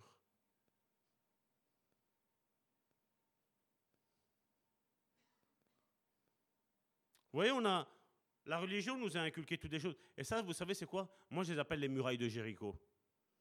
Ce sont tous ces schémas religieux que la religion a transmis. Non, c'est normal de pécher. Non, je vais te dire, c'est pas normal de pécher. Parce que si tu sais qui tu es en Christ, tu as horreur du péché. Tu n'as plus envie de pécher. Je ne suis pas en train de dire que tu ne pécheras plus, mais je peux t'assurer d'une seule chose. Si tu es en Christ, quand tu pécheras, tu vas pleurer amèrement tu vas te jeter la face contre terre et tu vas dire, Père, je te demande pardon. Je te demande pardon, je ne veux plus le faire. Certains, on pêche, Seigneur, je te demande pardon encore pour mon péché. Hop, et on recommence. Et le livre de Proverbes me dit, si mes souvenirs sont bons, un péché, il est pardonné quand il est péché, quand il est confessé et quand il est abandonné. Il y a deux conditions. Donc maintenant, là, il ne faut pas tomber dans un esprit euh, comment on dit, d'apitoiement. Non, non. Là, il faut se dire, Seigneur, je veux plus. Parce que mon identité, elle est en Christ. Moi, j'ai plus envie de marcher comme je marchais avant. D'ailleurs, normalement, on n'est plus censé marcher comme on marchait avant. Parce que normalement, on a été crucifié, c'est pas ça? C'est pas ça que la Bible me dit? J'ai crucifié ma, chair et ses passions. Vous savez comme le verset le dit? On a mal répété. Ses passions, c'est quoi? Ma femme peut devenir une passion dans ma vie. Mes enfants peuvent devenir une passion. Ma maison peut devenir une passion. La voiture peut devenir une passion. Tous ces objets peuvent devenir une passion. Vélo, moto. Hein? Il y a beaucoup de choses. Hein? Les poupées, les habillements, les chaussures. Je regardais ici, euh, c'était la semaine dernière, j'ai vu, il y avait une femme, elle avait 4000 paires de chaussures. En moi-même, je me disais, t'as deux pieds et t'as 4000 paires de chaussures. Hein? À la limite, tu peux, avoir trois paires, mais pas 15. C'est pas vrai? 4000 paires de chaussures. Je me suis dit, eh ben. Et ça se peut que s'il y a un mendiant qui va aller lui demander de l'argent, on va dire, ah oui, mais j'ai pas d'argent. Mais non, mais tu as 4000 paires de chaussures. Hein. C'est pas vrai? Comme je dis, c'est facile avec notre bouche de dire, je suis en Christ. Je sais ce que je peux faire en Christ. Hein. Quelle est la vie? Comment vis-tu? Ce que tu dis et ce que tu fais. Est-ce que c'est séparé l'un de l'autre ou c'est vivre selon ce que, ce que tu proclames et tu professes? En Adam, l'héritage qu'il nous a donné, vous savez, c'est quoi? Il y, il y, en a cinq. Il a transmis l'esclavage de la mort et l'essence naturelle. Vous savez tout ce qu'on a besoin de satisfaire là Le fruit de la chair, Galates chapitre 5 du verset 19 à 21. Je ne l'ai pas pris, mais on le connaît ici. Hein. Il a transmis son injustice qu'il a montré immédiatement après avoir péché. Vous savez C'est ce que je voulais vous dire tantôt. Adam, qu'est-ce que tu as fait? Hé, Seigneur, Dieu, je paraphrase, mais vous aller le lire. C'est pas moi, hein. c'est la femme que tu as mis à mes côtés. Hein. Si tu ne l'aurais pas mis, Seigneur, moi, j'aurais pas péché. Hein. Non, ben, c'est ça. Hein. Sa justice à lui, c'était quoi? Le problème, c'est toujours les autres, c'est jamais eux. Vous savez, des fois, quand, je vois, et je sais des fois qu'il y a des guerres entre chrétiens ici et là, et je connais l'un et je connais l'autre, alors je sais que un a dit une chose sur l'autre, et après tu vois cette même personne-là, vous savez ce qu'elle a fait subir à l'autre? Alors elle dit, ah, moi, euh, hein, moi je veux, je veux l'amour dans ma vie. Hein. Ouais Si tu veux l'amour, comment ça se fait que tu as de la haine vis-à-vis de l'autre? Ça, c'est la propre justice de l'homme. Là, c'est, comme, c'est, dire comme Adam. C'est la femme que tu as mis à côté de moi. Ou le, aujourd'hui, dans l'église, c'est ce qu'on pourrait dire. Hé Seigneur, c'est le frère et la soeur que tu as mis à cause de moi que je suis tombé. Hein. C'est pas vrai? Le problème, c'est pas ce que l'autre va te faire. Le problème, c'est ce que moi, je vais faire pour ma vie. Ensuite, il a transmis l'inimitié envers Dieu. En fait, il a décidé de vivre indépendamment de lui. D'ailleurs, il avait besoin de quoi? Ben, Quand il a découvert qu'il était nu, il avait besoin de, il avait besoin d'une couverture, il avait besoin de quelque chose de, cacher sa, nudité. Mais Adam, avant, ça ne te gênait pas? Comment ça se fait que là, maintenant, avec la chute, maintenant, là, ça te gêne? Comment ça se fait que ça te gêne? C'est comme une fois, je parlais avec quelqu'un, il me disait, oh, mais ça va tort. On est jeune, ça, ça c'est pas péché, hein, ça. D'ailleurs, regarde, il y a une telle prophétesse, entre guillemets, je mets prophétesse entre guillemets, elle a dit qu'on pouvait le faire. Hein. Tu sais, son mari, c'est un apôtre un tel. Hein. Et tu sais, cet apôtre un tel, ben, tu sais, ils, ont une église de, de 10 000 membres, hein, Salvatore. Moi, vous savez, ce que les autres y vivent et ce que les autres disent, ça m'importe peu. Moi, c'est qu'est-ce que la Bible, elle me dit. Alors j'ai dit, ben, quand tu fais ce que tu me dis là, pourquoi tu ne te mets pas dehors et tu fais ça devant tout le monde? Pourquoi tu te caches? Si c'est pas grave, fais-le devant tout le monde. Quand quelqu'un critique quelqu'un, pourquoi on se cache? Quand quelqu'un critique quelqu'un d'autre, c'est que celui qui commence à critiquer, il sait que l'autre il a tort, mais pourquoi tu te caches si tu as, tort? Parce que si tu as raison, au plein jour, dis-le directement. Hein. Ne te cache pas. C'est ça la même chose avec la médisance. On fait toutes des choses en cachette en disant non, mais moi j'ai raison. Non, tu n'as pas raison. Non, tu n'as pas raison. Parce que si tu as raison, les choses, tu les dis publiquement. Tu prends la personne avec qui tu as un problème et tu discutes avec elle. Parce que tu es certain d'avoir raison. Mais le problème, c'est que quand tu vas discuter avec l'autre, ça se peut que tu vas découvrir que tu as tort. Et là, si on a tort, il va falloir changer. C'est pas vrai? C'est pour ça que c'est toujours plus facile. Vous avez vu tous les experts qu'on a aujourd'hui? Tous les experts. Tu vas prendre des scientifiques, ils sont tous en train de se contredire, mais ils ont tous raison. Hein. Et toi, tu regardes avec un œil sans savoir, tu dis, voilà, moi je ne connais rien, donc je vais écouter ce qu'ils disent. Et tu vois, lui, il dit ça, l'autre, il dit ça, l'autre, il dit ça. Et pour finir, qu'est-ce qui se passe? Confusion. C'est ce que le diable y fait. Confusion. Ensuite, il a transmis la condamnation due à son péché. Si aujourd'hui tu parles à des chrétiens, tu dis Est-ce que tu es certain d'être enlevé? Ben, Je vais te dire que le véritable, il va dire J'espère. Mais je veux que tu passes cette autre catégorie en disant non, je suis persuadé. J'ai ma vie qui est réglée. Quand je tombe, ben voilà, je vais auprès du Seigneur, je demande pardon pour mon péché et j'ai l'intention de ne plus le, recommencer. Donc là, il n'y a pas de souci. Là, tu es pardonné. Mais il y a ceux qui font tout et n'importe quoi. Ah ouais, non, non, ouais, moi je, moi je vais être enlevé. Hein. Ouais. Qu'est-ce que la Bible elle m'enseigne? Qu'est-ce que Jésus m'a dit à propos du péché? Qu'est-ce que les évangiles m'ont enseigné à propos du péché? Et l'autre héritage qu'il nous a transmis, c'est qu'en lui, nous sommes tous des enfants de colère. Quand deux chrétiens se fâchent l'un avec l'autre, vous croyez qu'ils manifestent l'amour? C'est le fruit de la rébellion, le fruit de la colère. Toute personne née en Adam hérite de trois choses. La première, c'est la condamnation, et là on peut le voir dans Romains chapitre 5, verset 16, et après on va prendre le 18, comme ça je vais, avancer un petit peu plus vite. Romains chapitre 5, verset 16, donc pour la condamnation, et il n'en est pas du don comme de ce qui en est arrivé par un seul homme qui a péché, car c'est après une seule offense que le jugement est devenu condamnation, tandis que le don gratuit devient justification après plusieurs offenses. On voit que d'une seule ici, d'une seule offense, en Adam, tous sont condamnés, mais on voit que ici, après plusieurs offenses, on a fait péché sur péché sur péché, le Seigneur se manifeste dans notre vie. Oh, on se dit, qu'est-ce que j'ai fait toute cette vie-là? Tu demandes pardon, et bien grâce à sa justification, tu deviens toi et moi, nous devenons justes. Mais j'ai dans ma tête de ne plus vouloir recommencer. Verset 18. Ainsi donc, comme par une seule offense, la condamnation a atteint tous les hommes, de même, par un seul acte de justice, la justification qui donne la vie s'est étendue à tous les hommes. À partir du moment où j'ai pris la résolution dans ma vie de tout ce que j'ai fait dans le passé, je ne veux plus le faire. J'ai un repentir, j'ai une repentance dans ma vie. Je me dégoûte de ce que j'ai fait dans mon passé. J'ai plus envie de le faire. Et d'ailleurs, à partir de ce moment-là, tu dois savoir que quand tu te dégoûtes de ce que tu as fait, ton péché est effacé complètement.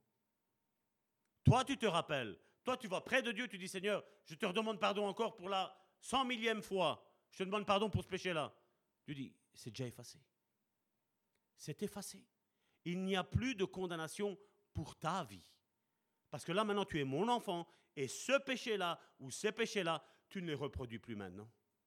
Maintenant, tu as un, un repentir dans ta vie. Et bien souvent, on rencontre beaucoup de chrétiens qui, de, chrétiens, de disciples, je vais parler de disciples. Parce que le chrétien, lui, ouais, non, ça va, le Seigneur, il m'a pardonné. Mais je vois que le, disciple, il a du mal à se pardonner lui. Mais si Dieu te dit aujourd'hui, encore aujourd'hui, que Dieu a effacé, il s'en souvient plus. Il ne se s'en souvient plus. Donc c'est inutile d'aller lui dire ça. Dieu a effacé. Donc tu prends ton péché, tu le mets avec un crayon sur une feuille, tu l'effaces et tu regardes. Il n'y a plus rien. C'est comme ça que Dieu voit. Et le diable, même s'il vient, et même s'il dit, ouais, mais regarde ça. Non, j'ai fait ça par ignorance. J'ai fait ça parce que je ne connaissais pas Christ. Mais là, maintenant, ma vie en Christ, ça, je ne le fais plus. Et je ne le ferai plus jamais. Au contraire, je me dégoûte de qui j'étais. Mais maintenant, Dieu m'a racheté, Dieu m'a justifié. Amen. Et là, je suis caché en Christ. Ma vie est cachée en ce moment-là en Christ. Et je vais vous inviter, mes frères et mes sœurs, à ne plus tomber dans cette culpabilité. À sortir de cette culpabilité-là, parce que tu n'arriveras pas à avancer dans ton présent, et Dieu veut que tu avances dans ton présent. Le passé est effacé. Puis il y a une mauvaise image, le deuxième héritage qu'on a. Et là, on le voit dans Tite, chapitre 1, du verset 15 à 16. Tout est pur pour ceux qui sont purs, mais rien n'est pur pour ceux qui sont souillés et incrédules. Leur intelligence et leur conscience sont souillées. C'est ce que je vous disais. Eux encore ici, là maintenant, ouais, non, maintenant je suis justifié, et maintenant je peux faire ce que je veux encore. Mais non, il n'y a rien qu'à changer. Et puis c'est injuste vis-à-vis des, des païens qui sont pécheurs. Ils font profession de connaître Dieu. Donc ils parlent bien de chrétiens, hein. ils ne parlent pas de disciples. Hein. Ils font profession de connaître Dieu. Mais ils ne le connaissent pas, ils parlent à des religieux. Mais ils le renient par leurs œuvres, étant abominables, rebelles est incapable d'aucune bonne œuvre. Chaque fois que tu as l'intention de faire du bien à ton frère et à ta sœur, c'est pas toi qui le fais, c'est le Saint-Esprit à l'intérieur de toi qui te dit fais du bien. Encourage, relève, exhorte, donne un coup de main. Et puis, ce, qui, ce, que, ce que cet héritage aussi nous donne, c'est l'éloignement de la vie de Dieu. L'éloignement de la vie de Dieu, c'est quoi? C'est déjà la vie de l'Église. Le fait de vivre avec des frères et des sœurs. Colossiens chapitre 1, verset 21 nous dit, Et vous qui étiez autrefois, il dit bien autrefois, étrangers et ennemis par vos pensées et par vos mauvaises œuvres, il vous a maintenant réconciliés. Sois réconcilié avec ton passé. Sois réconcilié par sa mort dans le corps de sa chair. Éphésiens chapitre 4 verset 18. Ils ont l'intelligence obscurcie. Vous voyez l'aveuglement On avait parlé euh, début d'année, l'aveugle euh, de l'année dernière. L'aveuglement spirituel, avoir l'essence euh, spirituelle, être bouché, être fermé. Ils ont l'intelligence obscurcie. Ils sont étrangers à la vie de Dieu à cause de l'ignorance qui est en eux. Vous voyez le manque de connaissances à Port-Juscou C'est pour ça qu'on a besoin d'apprendre. J'ai besoin d'apprendre. Et je vous dis, des livres à la maison, j'en ai. Mais ils m'ont jamais quasiment rien appris. C'est tout, tout des enseignements légalistes. Que dit la Bible? Qu'est-ce que Jésus m'a enseigné? Qu'est-ce que je dois faire? Qu'est-ce que je peux faire? Où je dois me situer? Quelle est, quelle est aujourd'hui la mission dans laquelle Dieu m'appelle à dire, à parler, à faire? Vous croyez que j'ai décidé par moi-même de dire, voilà, je vais leur apporter ça, l'identité en Christ? C'est Dieu qui m'a poussé. Et moi, je disais, mais Seigneur, je ça va, on en a déjà parlé, ils savent. Le Seigneur m'a dit, oh, c'est moi qui commande. Bon, ça va, ok, si c'est toi qui commandes, et tu sais bien comment je suis, je me plie à ta volonté, Seigneur. Et voilà, et on est rentré ben, durant maintenant, ça fait quelques, quelques semaines, on est rentré, même moi, je veux dire, on est rentré là dans notre identité en Christ, qui je suis, qu'est-ce que je peux faire? T'en as pas marre déjà que le monde il est en train de t'écraser? T'en as pas marre que les religieux ils sont en train de t'écraser? T'as pas envie de sortir la tête de l'eau maintenant? T'as pas envie de dire voilà je sais qui je suis maintenant? T'as pas envie de t'affermir? T'as pas envie de prendre ce manteau d'autorité? T'as pas envie de te saisir de l'onction que Dieu a déposée dans ta vie et te dire maintenant je vais la mettre en application? Peu importe ce que les autres disent. Ces autres-là, ils ne connaissent pas ce que la Bible, elle me dit que je suis. Ils sont ennemis, ils sont aveuglés. Et si un aveugle il conduit un autre aveugle, où est-ce qu'ils vont aller tous les deux? J'espère que vous voyez clair comme je vois clair. J'espère que vos yeux tout doucement commencent à s'ouvrir et vous commencez à voir où ce que Dieu veut vous porter, mes frères et mes sœurs. l'ignorance qui est en eux à cause de l'endurcissement de leur cœur. Et le péché, c'est ce que ça va, ça va te porter. Ça me tue, je vous dis toujours, il y, a ceux qui sont sincères, je les vois tout, timides, et je vois ceux qui, le péché, tu n'as même pas besoin de parler avec eux. Ils, sont imprégnés de l'odeur de péché. Et eux, ah, moi je suis ici, et moi je suis là. Mais qui était moi, t'es ici et moi t'es là? Je sens l'odeur de ta puanteur, de ton péché, je la sens. Et c'est ce qu'on vit aujourd'hui. Hein? Encore ici, je disais à Karine au matin, j'en ai vu encore un là, un témoignage, je dis, mais c'est possible? Et tu vois, le diable, il fait tout le temps la même chose. Hein. Si on fait grandir l'église, l'église, l'église, on la fait grandir, eux, ils disent, bah, je fais un petit péché, Dieu n'a rien fait, pas de souci on en refait un deuxième, on en refait un troisième, on en refait un quatrième. Et là, la chute, elle est, la chute, elle fait mal. Plus on monte, plus ça fait mal. Vous savez, vaut mieux tomber d'une chaise que d'une échelle. Parce qu'à la limite, tu tombes d'une chaise, tu peux te casser quelque chose. Mais tu tombes d'une échelle, tu peux en mourir. Et il y en a comme ça qui sont aujourd'hui. En outre, la condamnation dont nous avons hérité aussi, elle implique quoi? C'est l'esclavage du péché. Donc, vous pouvez prendre note de ces versets bibliques-là, je ne les ai pas pris aujourd'hui. C'est Romains chapitre 1 du verset 18 à 32, ainsi que Romains chapitre 3 verset 9 et le verset 23. L'esclavage du péché. Ensuite, il y a le manque de justice de Dieu. Là, on peut le lire dans Romains chapitre 2, du verset 1 à 3, ainsi que le verset 20. Ensuite, il y a quoi? L'inimitié envers Dieu. Et là, vous pouvez prendre Romains chapitre 5, verset 10. Toute la méchanceté que les êtres humains manifestent chaque jour provient précisément de la nature et du caractère qui ont été transmis par leur héritage au travers d'Adam. C'est juste ça. Adam, quand il a, quand il a commencé à, à se couvrir sa nudité, qu'est-ce qu'il a fait? Il a pris des feuilles de vigne. La vigne, c'est qui? L'Église. Le vigneron, Dieu. Jésus. Et lui, il s'est couvert. Ça, c'est ce que la, religion, elle fait. Elle te couvre, la religion. Mais Dieu, qu'est-ce qu'il est venu faire? Il a dit, retire-moi ça de devant mes yeux. Vous voyez, Adam, le premier être spirituel, parfait, il a été créé sans péché. Il a été, il qu'est-ce qu'il a fait? Il s'est créé une religion. Il a eu besoin de se créer quelque chose. C'est ce que les hommes, ils ont fait aujourd'hui. Excuser notre péché, couvrir le péché, couvrir la nudité. Et Dieu a fait un sacrifice d'un animal et il lui a donné ce vêtement de peau. Le premier sacrifice. Il a dit, retire ce que tu as fait là avec tes mains et tiens, prends ce que moi je te donne. La religion, c'est ça. Hein. La religion provient de l'homme. La religion est la création de l'homme pour essayer de s'excuser, pour essayer de, de se cacher. Mais nous n'avons pas besoin de nous cacher par des moyens humains.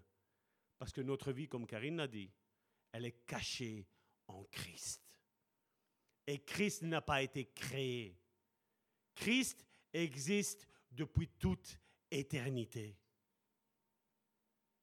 Il n'y a personne qui se demande comment ça se fait que Joseph, il aurait pu se marier avec Marie et être engendré et que Jésus vienne, que l'onction réside sur lui. Non. C'est l'homme qui a péché. Et Dieu n'a pas voulu de l'intervention de l'homme. Il a dit, l'Esprit Saint va couvrir Marie. Une jeune fille vierge qui n'avait jamais connu d'homme. A dit, l'Esprit va te couvrir. Et Christ va arriver. Encore une fois, vous croyez que le nom que Jésus avait, vous croyez que c'est son père et sa mère qui l'ont donné? C'est l'ange qui l'a dit. Tu lui donneras pour nom Emmanuel, Dieu avec nous. Le seul qui a eu le nom exact, c'est Jésus. Tous les autres ont eu un nom et Dieu leur a changé leur nom. À tous. Mais à Jésus, non. Il a dit, je t'impose ce nom-là à mon fils. Parce que lui, c'est un être spirituel avant tout. Il sait son identité. Il sait qu'il vient de moi. Éphésiens chapitre 2, verset 3. Nous tous aussi, nous étions de leur nombre, et nous vivions autrefois, et je tiens à préciser pour ceux qui sont pour l'hypergrâce, et nous vivions autrefois selon les convoitises de notre chair accomplissant les volontés de la chair et de nos pensées. Et nous étions par nature des enfants de colère comme les autres. On voit que avec la venue de Christ dans notre vie, il y a un changement qui arrive là. Parce que nous étions, nous vivions et nous étions autrefois selon les convoitises de notre chair. Galates chapitre 5 du verset 19 à 21. Toi et moi, nous n'avons pas été recréés. Toi et moi, notre ancien moi, il est cloué à une croix. Mes passions que j'avais au passé, je ne dois plus les avoir maintenant dans mon présent. Et encore moins dans mon futur. Parce que je dois avancer de valeur en valeur. Je dois aller de mieux en mieux. L'esclavage des sens naturels nous amène à croire en nous trompant nous-mêmes qu'en satisfaisant les désirs de la chair, nous pouvons atteindre le bonheur. On le voit aujourd'hui. Hein? Ah, si j'aurais plus d'argent, ça irait mieux. Mais qu'est-ce qui va aller mieux? Si tu n'es déjà pas en paix avec toi-même, qu'est-ce qui va aller mieux? Tu crois que c'est l'argent qui va changer? Tu crois que c'est de satisfaire toute ta chair que ça va aller mieux? Il y en a combien qui ont changé d'homme, ils ont été d'homme en homme ou de femme en femme? Vous croyez qu'ils sont bien? Ils pensent que le problème c'est les autres, le problème c'est eux. Ils ne sont pas en paix avec eux-mêmes. Rester seuls dans leur maison, on ne sait pas. Aujourd'hui, on le voit, les hommes, qu'est-ce qu'ils font aujourd'hui? Hommes, femmes, j'ai besoin d'un animal de compagnie. Moi, je vais vous dire, Adam, quand il avait tous les animaux de compagnie qu'il avait, il n'y a rien qui l'a satisfait. Qu'est-ce qu'il lui a fallu? Sa femme. Rien ne l'a satisfait. T'imagines l'intelligence d'Adam? Il a donné le nom à chaque animal. Et quand il voyait un animal, c'est pas qu'il disait, vous savez comme nous là des fois, on fait quelque chose, on, dit quelque chose. Après, qu'est-ce que j'ai dit? Non, il avait des facultés surnaturelles, Adam. Il savait que l'éléphant, il l'avait appelé éléphant. Il savait que le rose, c'était rose. Il savait tout. Il connaissait tous les animaux. Il connaissait toutes les espèces d'arbres. C'est tout lui qui a donné. Les couleurs, c'est tout lui qui a donné. Il avait une intelligence qui était waouh. Et si aujourd'hui on nous dit, je ne sais plus si c'est 3% ou 10% de notre cerveau qu'on utilise aujourd'hui, elle reste, il est en veille. Adam avait toutes ses facultés. C'est pas pour rien que les, les, plus grands inventeurs de tous les temps ont été des chrétiens. Pourquoi? Parce que Dieu nous ouvre l'intelligence. On n'est pas intelligent en étudiant, on est intelligent parce qu'on connaît Dieu. On est intelligent parce qu'on a une vie avec le Saint-Esprit. C'est lui qui nous donne l'intelligence. Aujourd'hui, on pense que voilà, je vais étudier, je vais être plus intelligent. Tu ne seras pas plus intelligent. Parce que si tu étudies une bêtise, tu seras encore plus bête. Tu as, rétrogradé. Mais si tu étudies une vérité, et la vérité, on sait bien c'est qui. Il n'y en a qu'un seul qui a dit, je suis le chemin, la vérité et la vie. C'est Bouddha, ou je ne sais plus c'était qui, là, qui a dit, ah, euh, il serait temps qu'on connaisse la vérité. Lui-même, et ils en ont fait un Dieu. Mais passe directement vers Jésus. C'est lui qui a dit Je suis le chemin. C'est le seul qui a osé dire ça. Même moi, Salvatore, je n'oserais jamais dire Je suis la vérité. J'oserais pas. Jésus a osé. Parce qu'il l'est vraiment. Il est cette unique vérité. Il est la vérité. Il est le chemin. Vous savez, toi et moi, on peut faire une liste de désirs de tout ce qu'on voudrait que Dieu accomplisse. Je vais te dire que la liste n'est pas suffisante. Je veux te dire que la liste comporte un nom. Elle s'appelle Jésus. Seul Jésus peut contribuer à ton bonheur intérieur. Il n'y a que lui qui peut combler toutes les arts, tous les manquements. Vous avez jamais entendu quand des enfants veulent que leurs parents soient plus présents, ou le mari veut que sa femme soit plus présente, ou la femme veut que son mari soit plus présent. Vous savez, c'est quoi? Ça, c'est un manque d'intimité qu'on a avec Dieu. Parce que Dieu vient combler tous les manques que nous avons. Il vient tous les combler. Quand on lit l'histoire de l'apôtre Paul, qui était célibataire, comment il a été comblé? Il ne vivait que pour Dieu. Il ne voyait que Dieu. Il ne voyait que ça, l'avancement du royaume de Dieu. Dans un temps pharisien, où il s'est gouré, mais après, quand il s'est rendu compte qu'il s'est trompé, il dit voilà, maintenant, c'est ça. Et c'est ça qu'il dit. Ce que j'ai envie, c'est que vous deveniez tous comme ça. Et c'est ce qu'il dit après un moment donné. Il dit la femme qui cherche à plaire à son mari, les choses de Dieu, elle va, les mépriser. Mais celle qui est vierge et qui veut plaire à son Dieu, ben, toute son attention va être tournée vers Dieu. C'est ce c'est ce que la Bible m'enseigne. Et l'apôtre Paul dit, voilà, ce que je veux, c'est que vous soyez tous comme moi. Mais il fait maintenant, voilà, je, ne vous impose rien. Il fait maintenant, si c'est pour brûler, non. Mariez-vous, que, chacun, que chaque mari a sa femme, que chaque femme a son mari. Voilà, comme ça, il n'y a pas de souci. Mais il dit, mais le mieux, c'est d'être célibataire. Le mieux, c'est de vivre une vie avec Christ.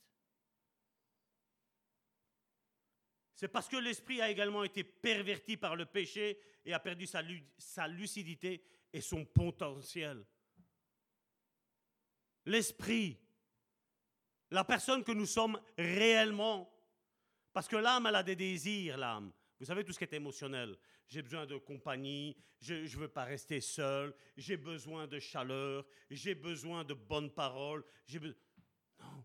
qui tu es réellement, c'est pas ton âme, c'est ton esprit qui tu es réellement. Et ça, aujourd'hui, malheureusement, c'est méconnu. La tendance innée de l'homme est de vivre selon la nature adamique. Regardez les enfants. Qui est-ce qui a pris son enfant et qui lui a dit, mon enfant, papa et maman, maintenant, on va t'apprendre à mentir C'est inné. Hein. en lui, tu n'as pas besoin de lui apprendre, il le sait. Frapper l'enfant, qu'est-ce qu'il lui a appris à frapper? Personne, à part certains. J'ai vu certains, bon, aussi sur le net, ils sont un petit peu déboussolés, mais bon, il n'y a plus rien qui, aujourd'hui qui, qui nous choque, c'est normal. Mais je veux dire, qui est-ce qui, apprend à son enfant à faire le mal? Personne. Le mal vient tout seul, ça vient là, c'est direct. La nature, elle, est en totale rébellion. Quand tu dis à ton enfant, ne fais pas ça, qu'est-ce qu'il va faire? Ça. La rébellion. C'est la nature adamique de l'enfant qui est là. Alors tu as les parents, on s'énerve. Ça sert à rien de t'énerver. Ça sert à rien. Et c'est comme je dis, d'abord, les parents, convertissez-vous et vous allez voir que les enfants vont se calmer. Parce que je suis la porte pour mes enfants. Je suis la barrière qui va bloquer l'héritage de passé, l'héritage adamique. Il m'a eu à moi, j'ai pas envie qu'il arrive dans celui de mes enfants. Mais j'ai besoin d'abord de me convertir moi. Avant de vouloir que mes enfants soient convertis, il faut que je me convertisse moi. Il faut que ma femme se convertisse aussi. Et là seulement, mes enfants, ils auront une autre vie. On voit bien aujourd'hui, il y a même de, la musique qui est faite ainsi. Papa, t'es où? Où sont les pères? Hein? On a une autre chanson, La Mama. Christian aime bien cette chanson-là. On a besoin de se rattacher à ça. On ne ferait pas une chanson sur Dieu? Un nouveau chant, une nouvelle louange sur Dieu? Tous les besoins vont être calmés, colmatés. Toutes les fissures seront rebouchées. Romains chapitre 5, verset 12. C'est pourquoi, comme par un seul homme le péché est entré dans le monde, et par le péché la mort, pardon, et qu'ainsi la mort s'est étendue sur tous les hommes parce que tous ont péché. Alors quand j'entends certains qui me disent non, moi, je n'ai jamais péché, j'ai toujours été une brave personne. La Bible elle ment alors. Hein. La chute d'Adam n'a pas seulement fait de nous ses enfants, mais aussi des enfants de Satan, et nous a édifiés et nous a identifiés à des mensonges, ce qui est quelque chose de normal chez l'homme, non racheté. Parce que Jésus, qu'est-ce qu'il nous a dit? Euh, Jean chapitre 8, verset 32. Vous connaîtrez la vérité et la vérité vous affranchira. Vous avez déjà entendu parler de ce verset-là, non? Vous connaîtrez la vérité et la vérité vous rendra libre. Ça, dans nos milieux chrétiens, on aime à le citer. Mais vous savez, ce verset-là, comme il est là, donc ça, Jean chapitre 8, verset 32, juste ce qui est écrit là. Vous savez qu'il est hors contexte? Vous savez qu'il est hors contexte? Vous voulez savoir pourquoi? Parce que regardez ce qu'il est mis d'abord au verset 31. Donc Jean chapitre 8, verset 32. Maintenant on passe au, 30, au 31. Et il dit aux Juifs, donc c'était les pharisiens qui étaient là, qui avaient cru en lui, si vous demeurez dans ma parole, vous êtes vraiment mes disciples. Vous êtes vraiment mes élus. Si vous demeurez dans ma parole. Et puis ensuite au verset 32, vous connaîtrez la vérité et la vérité vous affranchira. La vérité vous rendra libre. Pourquoi aujourd'hui il y a beaucoup de chrétiens qui sont liés, même s'ils citent ça hein? Je suis libre en Christ. Reviens au verset 31, Massimo. Il dit aux Juifs qui avaient cru en lui, donc ils avaient déjà cru, hein. donc dans le langage d'aujourd'hui, ils sont déjà chrétiens, ils sont déjà nés de nouveau. Et Jésus leur dit, si vous demeurez dans ma parole, il ne parle pas de la Bible, hein. il parle dans les paroles de ce que Jésus a dit. Si vous demeurez dans ma parole, vous êtes vraiment mes disciples. Et Jésus n'est pas venu faire des chrétiens.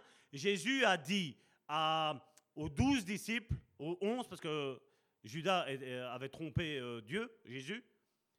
Jésus a dit, allez et faites de nations des disciples.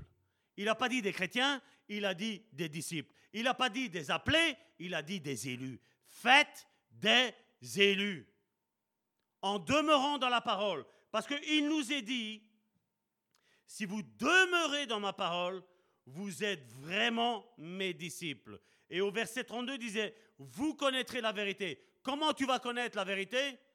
En méditant les quatre évangiles que Jésus a parlé. Matthieu, Marc, Luc, Jean. Dans ce que Jésus a dit. À partir du moment-là, tu sais ce que Jésus veut pour ta vie, tu t'appliques, et là, Jésus te dit, tu es vraiment mon disciple.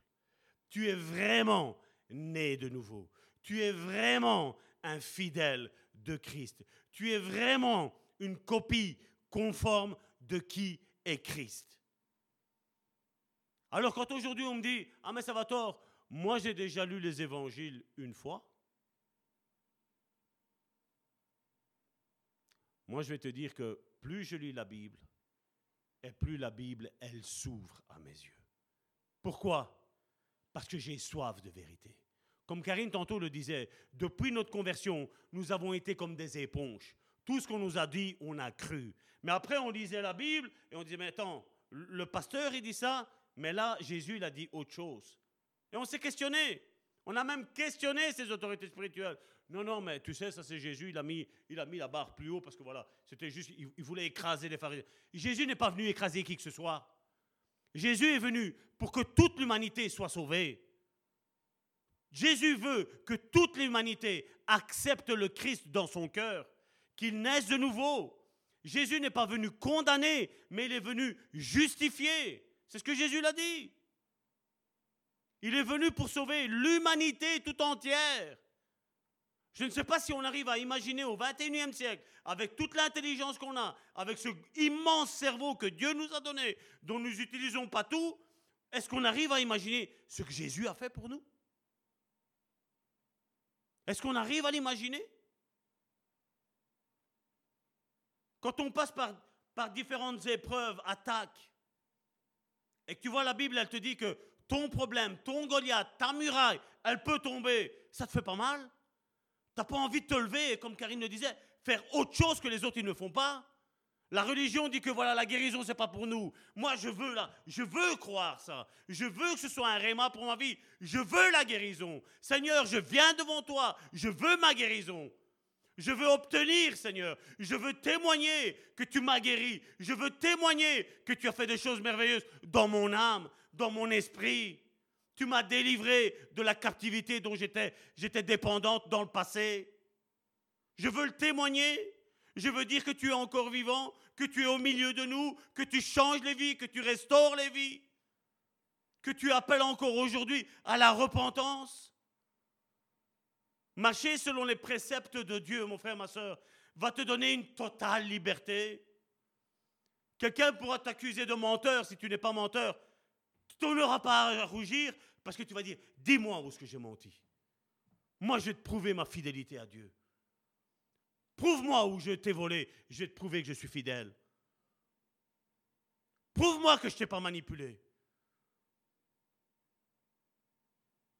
Tu as une totale liberté quand tu connais la vérité, quand tu marches selon la vérité. Les gens peuvent t'accuser de tout et de n'importe quoi. Jésus nous l'a dit dans Matthieu chapitre 5, Matthieu chapitre 6 et Matthieu chapitre 7. Les gens vont dire toutes sortes de faussetés sur nous. C'est pas grave. Du moment que toi, tu sais qui tu es, du moment que toi, tu sais que tu es clean, que tu es réglo avec Dieu, il n'y a pas de souci. Tu n'auras pas de souci. Les gens pourront dire ce qu'ils veulent sur ta vie. Le plus important, ce sera le regard que Dieu aura sur ta vie.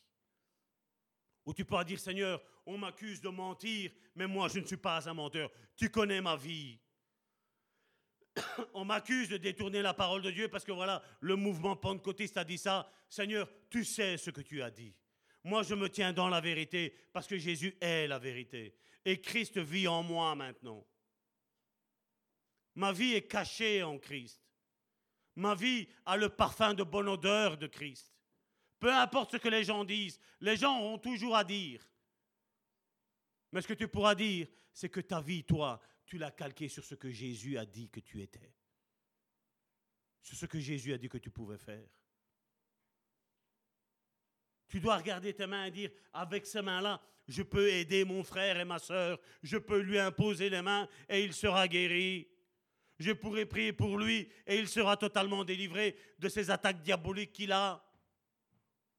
Jésus nous a donné une autorité, Jésus nous a donné une onction. Et regardez ce que Jésus dira aux pharisiens, donc c'est les religieux. Jean chapitre 8, verset 44.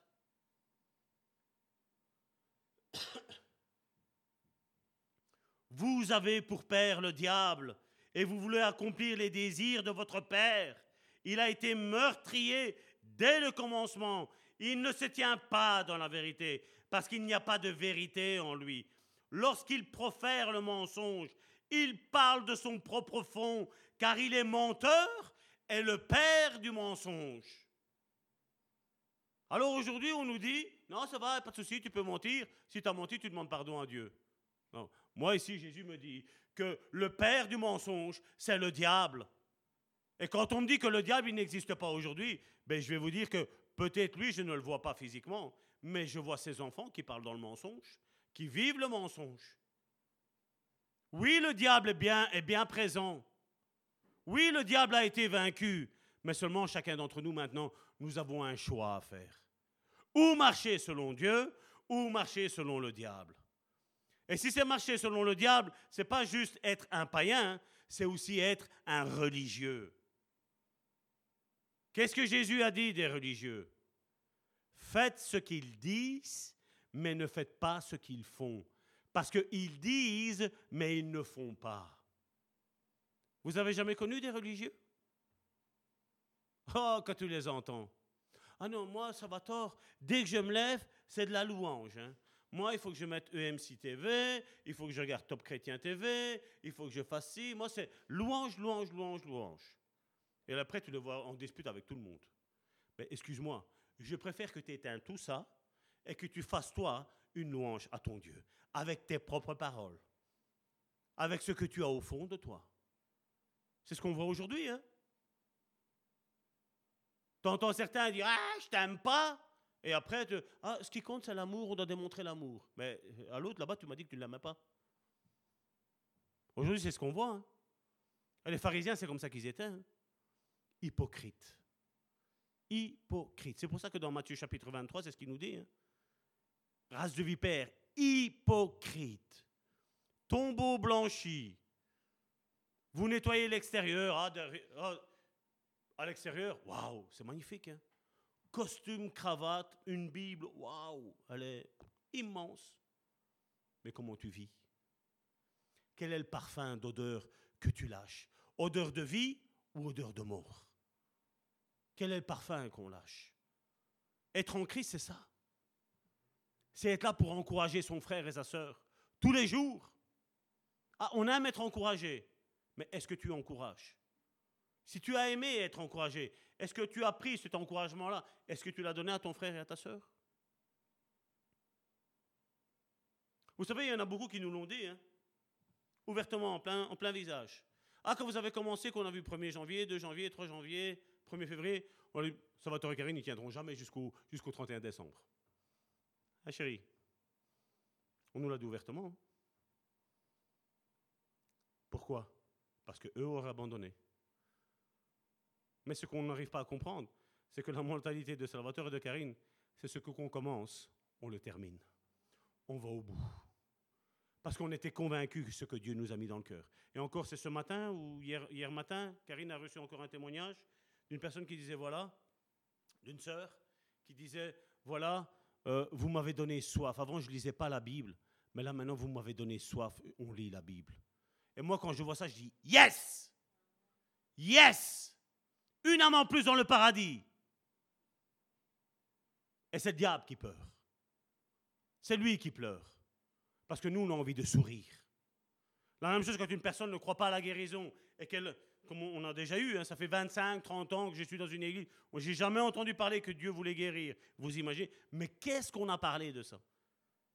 Qu'est-ce qu'ils ont parlé? Mais qu'est-ce que tu as lu aussi, toi, mon frère, ma soeur Parce que la Bible ne parle que de ça, de guérison, de délivrance, de salut, de bien-être intérieur. Amen. Recherchons la parole de Dieu. Recherchons la parole de Dieu, mes frères et mes sœurs, parce qu'il n'y a rien de plus beau que ça. Je vais appeler mes sœurs. Père éternel, je te remercie, Seigneur, encore pour ta parole, Seigneur, d'aujourd'hui, Seigneur. Je viens devant le trône de ta grâce te remettre mes frères et mes sœurs, Seigneur. Seigneur, qu'aujourd'hui, Seigneur, ils prennent une bonne et grande décision, non plus à être seulement des appelés, mais à être des élus, Seigneur. non pas, Seigneur, à seulement, Seigneur, écouter, Seigneur, mais à mettre, Seigneur, en pratique, Seigneur, ce que tu leur as commandé aujourd'hui. Père, je te dis merci, Seigneur, pour ton amour, pour ta grâce et pour ta miséricorde. Merci parce que, Seigneur, tu veux aujourd'hui, Seigneur, que nous découvrons, Seigneur, qui nous sommes, Seigneur, ce que nous pouvons faire et l'autorité que tu as déléguée dans notre vie.